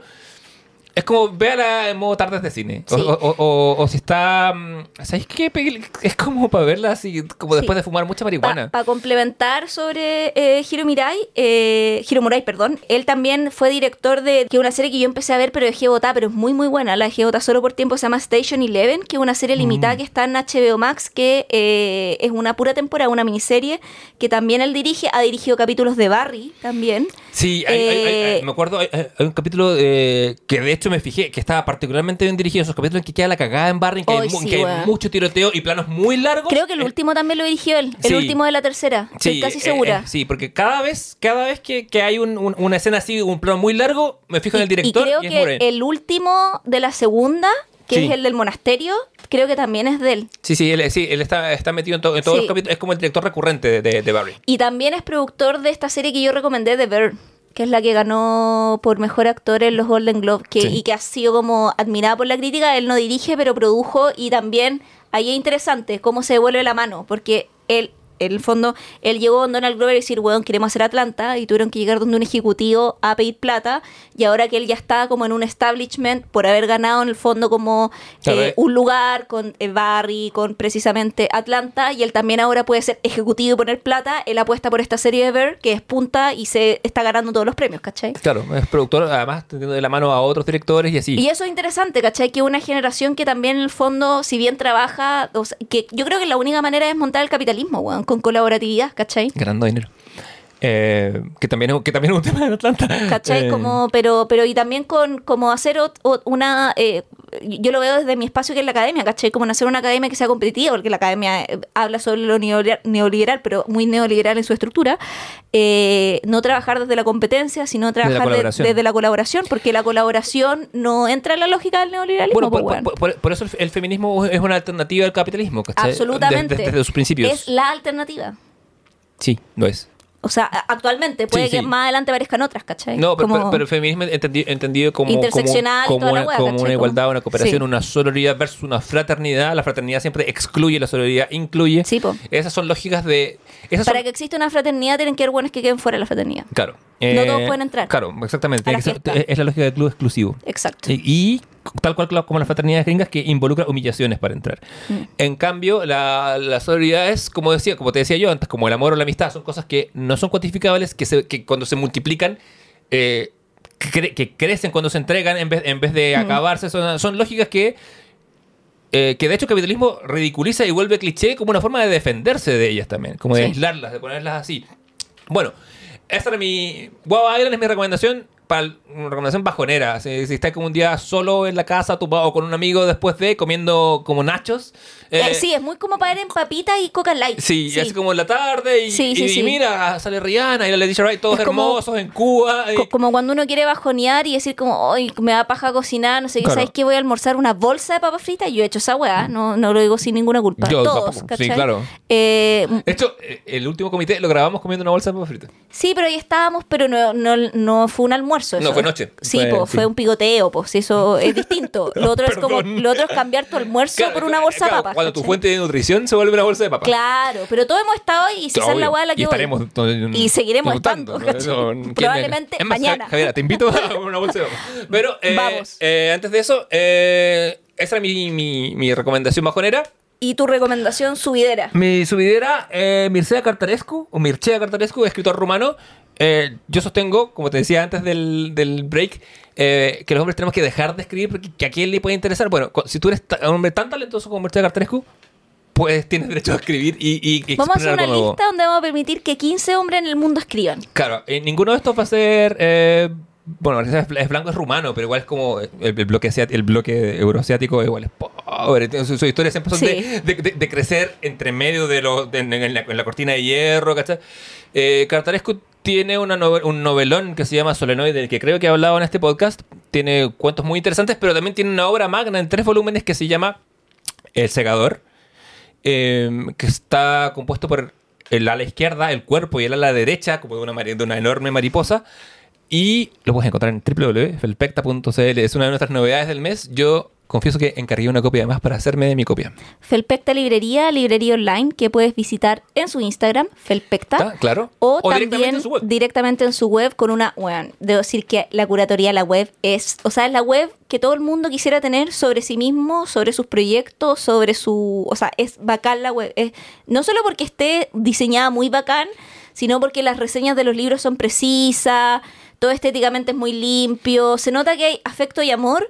Además, la eh, librería está eh, atendida por gatas. Sí. O sea, ¿qué quieres que te diga? Basta. Por felpa y por trufa. Sí, así que, que son las gatitas libreras. Sí. Así que cualquier libro que usted necesite, felpecta.cl. Así es. Eh, hemos tenido, tenemos nuestras recomendaciones. La próxima semana, ¿qué viene la, la próxima semana, Javier? Lo que nosotros no tendremos, vacaciones. Vacaciones, sí, como el- este, este comité es tan pobre que, que en vez de tener vacaciones, en vez de hacer podcast sobre vacaciones. Que no tendremos, pero que nos gustaría tener, o que Así alguna es. vez tuvimos. Así que vamos a ir hablando ahí de las vacaciones. Eh, si quiere que toquemos algún tema en particular sobre las vacaciones, nos puede dejar comentario en el Instagram. Sí, eh, hay, hay- Eh, gente, hay gente que respondió y escribió para el, comentar, para, el Sí. perso- para el de San Valentín Sí, que a agradecemos después. a las personas que nos di- dieron qué películas quieren que toquemos para el especial de San Valentín, donde vamos a hablar el fondo de cine de San Valentín o de cine de historias de amor. Ahí estamos como haciendo nuestro disclaimer. eh, y vamos a hablar un poco de las vacaciones. Así que si quieren, un esto es como tema libre, no vamos a hablar solo como de películas ni nada, sino como de las- un poco cuando hablamos del, del capítulo de los gatos. Así que Claro. si hay algún tema en particular de las vacaciones que quieran tratar, ahí nos pueden escribir para que nosotros lo abordemos dentro del otro capítulo. Así es. ¿Qué son las vacaciones sino un estado mental? Exactamente. Que nosotros no abordaremos este año. O al menos este verano. Claro. ¿Quién eh, sabe más adelante, durante el año? Porque también eso es cuando uno se toma vacaciones, que es algo que vamos a conversar. También, sí. es- ¿qué, qué significa eh, estar así de vacaciones? ¿Es hora de cerrar? Es hora de cerrar. Así que voy a pasar acta, Leonardo. ¿Presente? Javier Isabel. Presente. ¿Aristóteles? Ay, no. ¿Trufa? Ausente. Ausente. Una Una, vez vez más. Eh, eh, bueno, no lo sé. Sí, yo creo que está sentida todavía. Puede ser. Puede ser. Eh, en fin, ha sido un gusto, Javiera. Un gusto pues, también, ocioses, y nos vemos la próxima semana. Me voy de acá manejando mi auto invisible. Chau, chau, chau. I'm sipping on Bel Air, my chick from Bel Air, my whip from Germany. I'm cooler than LL. I'm sipping on Bel Air. Que no lo quiero poner en inglés, muy sútico. Eh, Jacuz. Patrick. Comité del ocio quiere verte feliz. Que sea lo que Dios quiera, po. Te invito a grabar un podcast conmigo. Sí, pues sí. Ya. Es como el I'm nivel about to 3. grab the reef. I'm about to grab the key. I'm about to snatch a baby girl and skeet all on her face. I got a feeling that.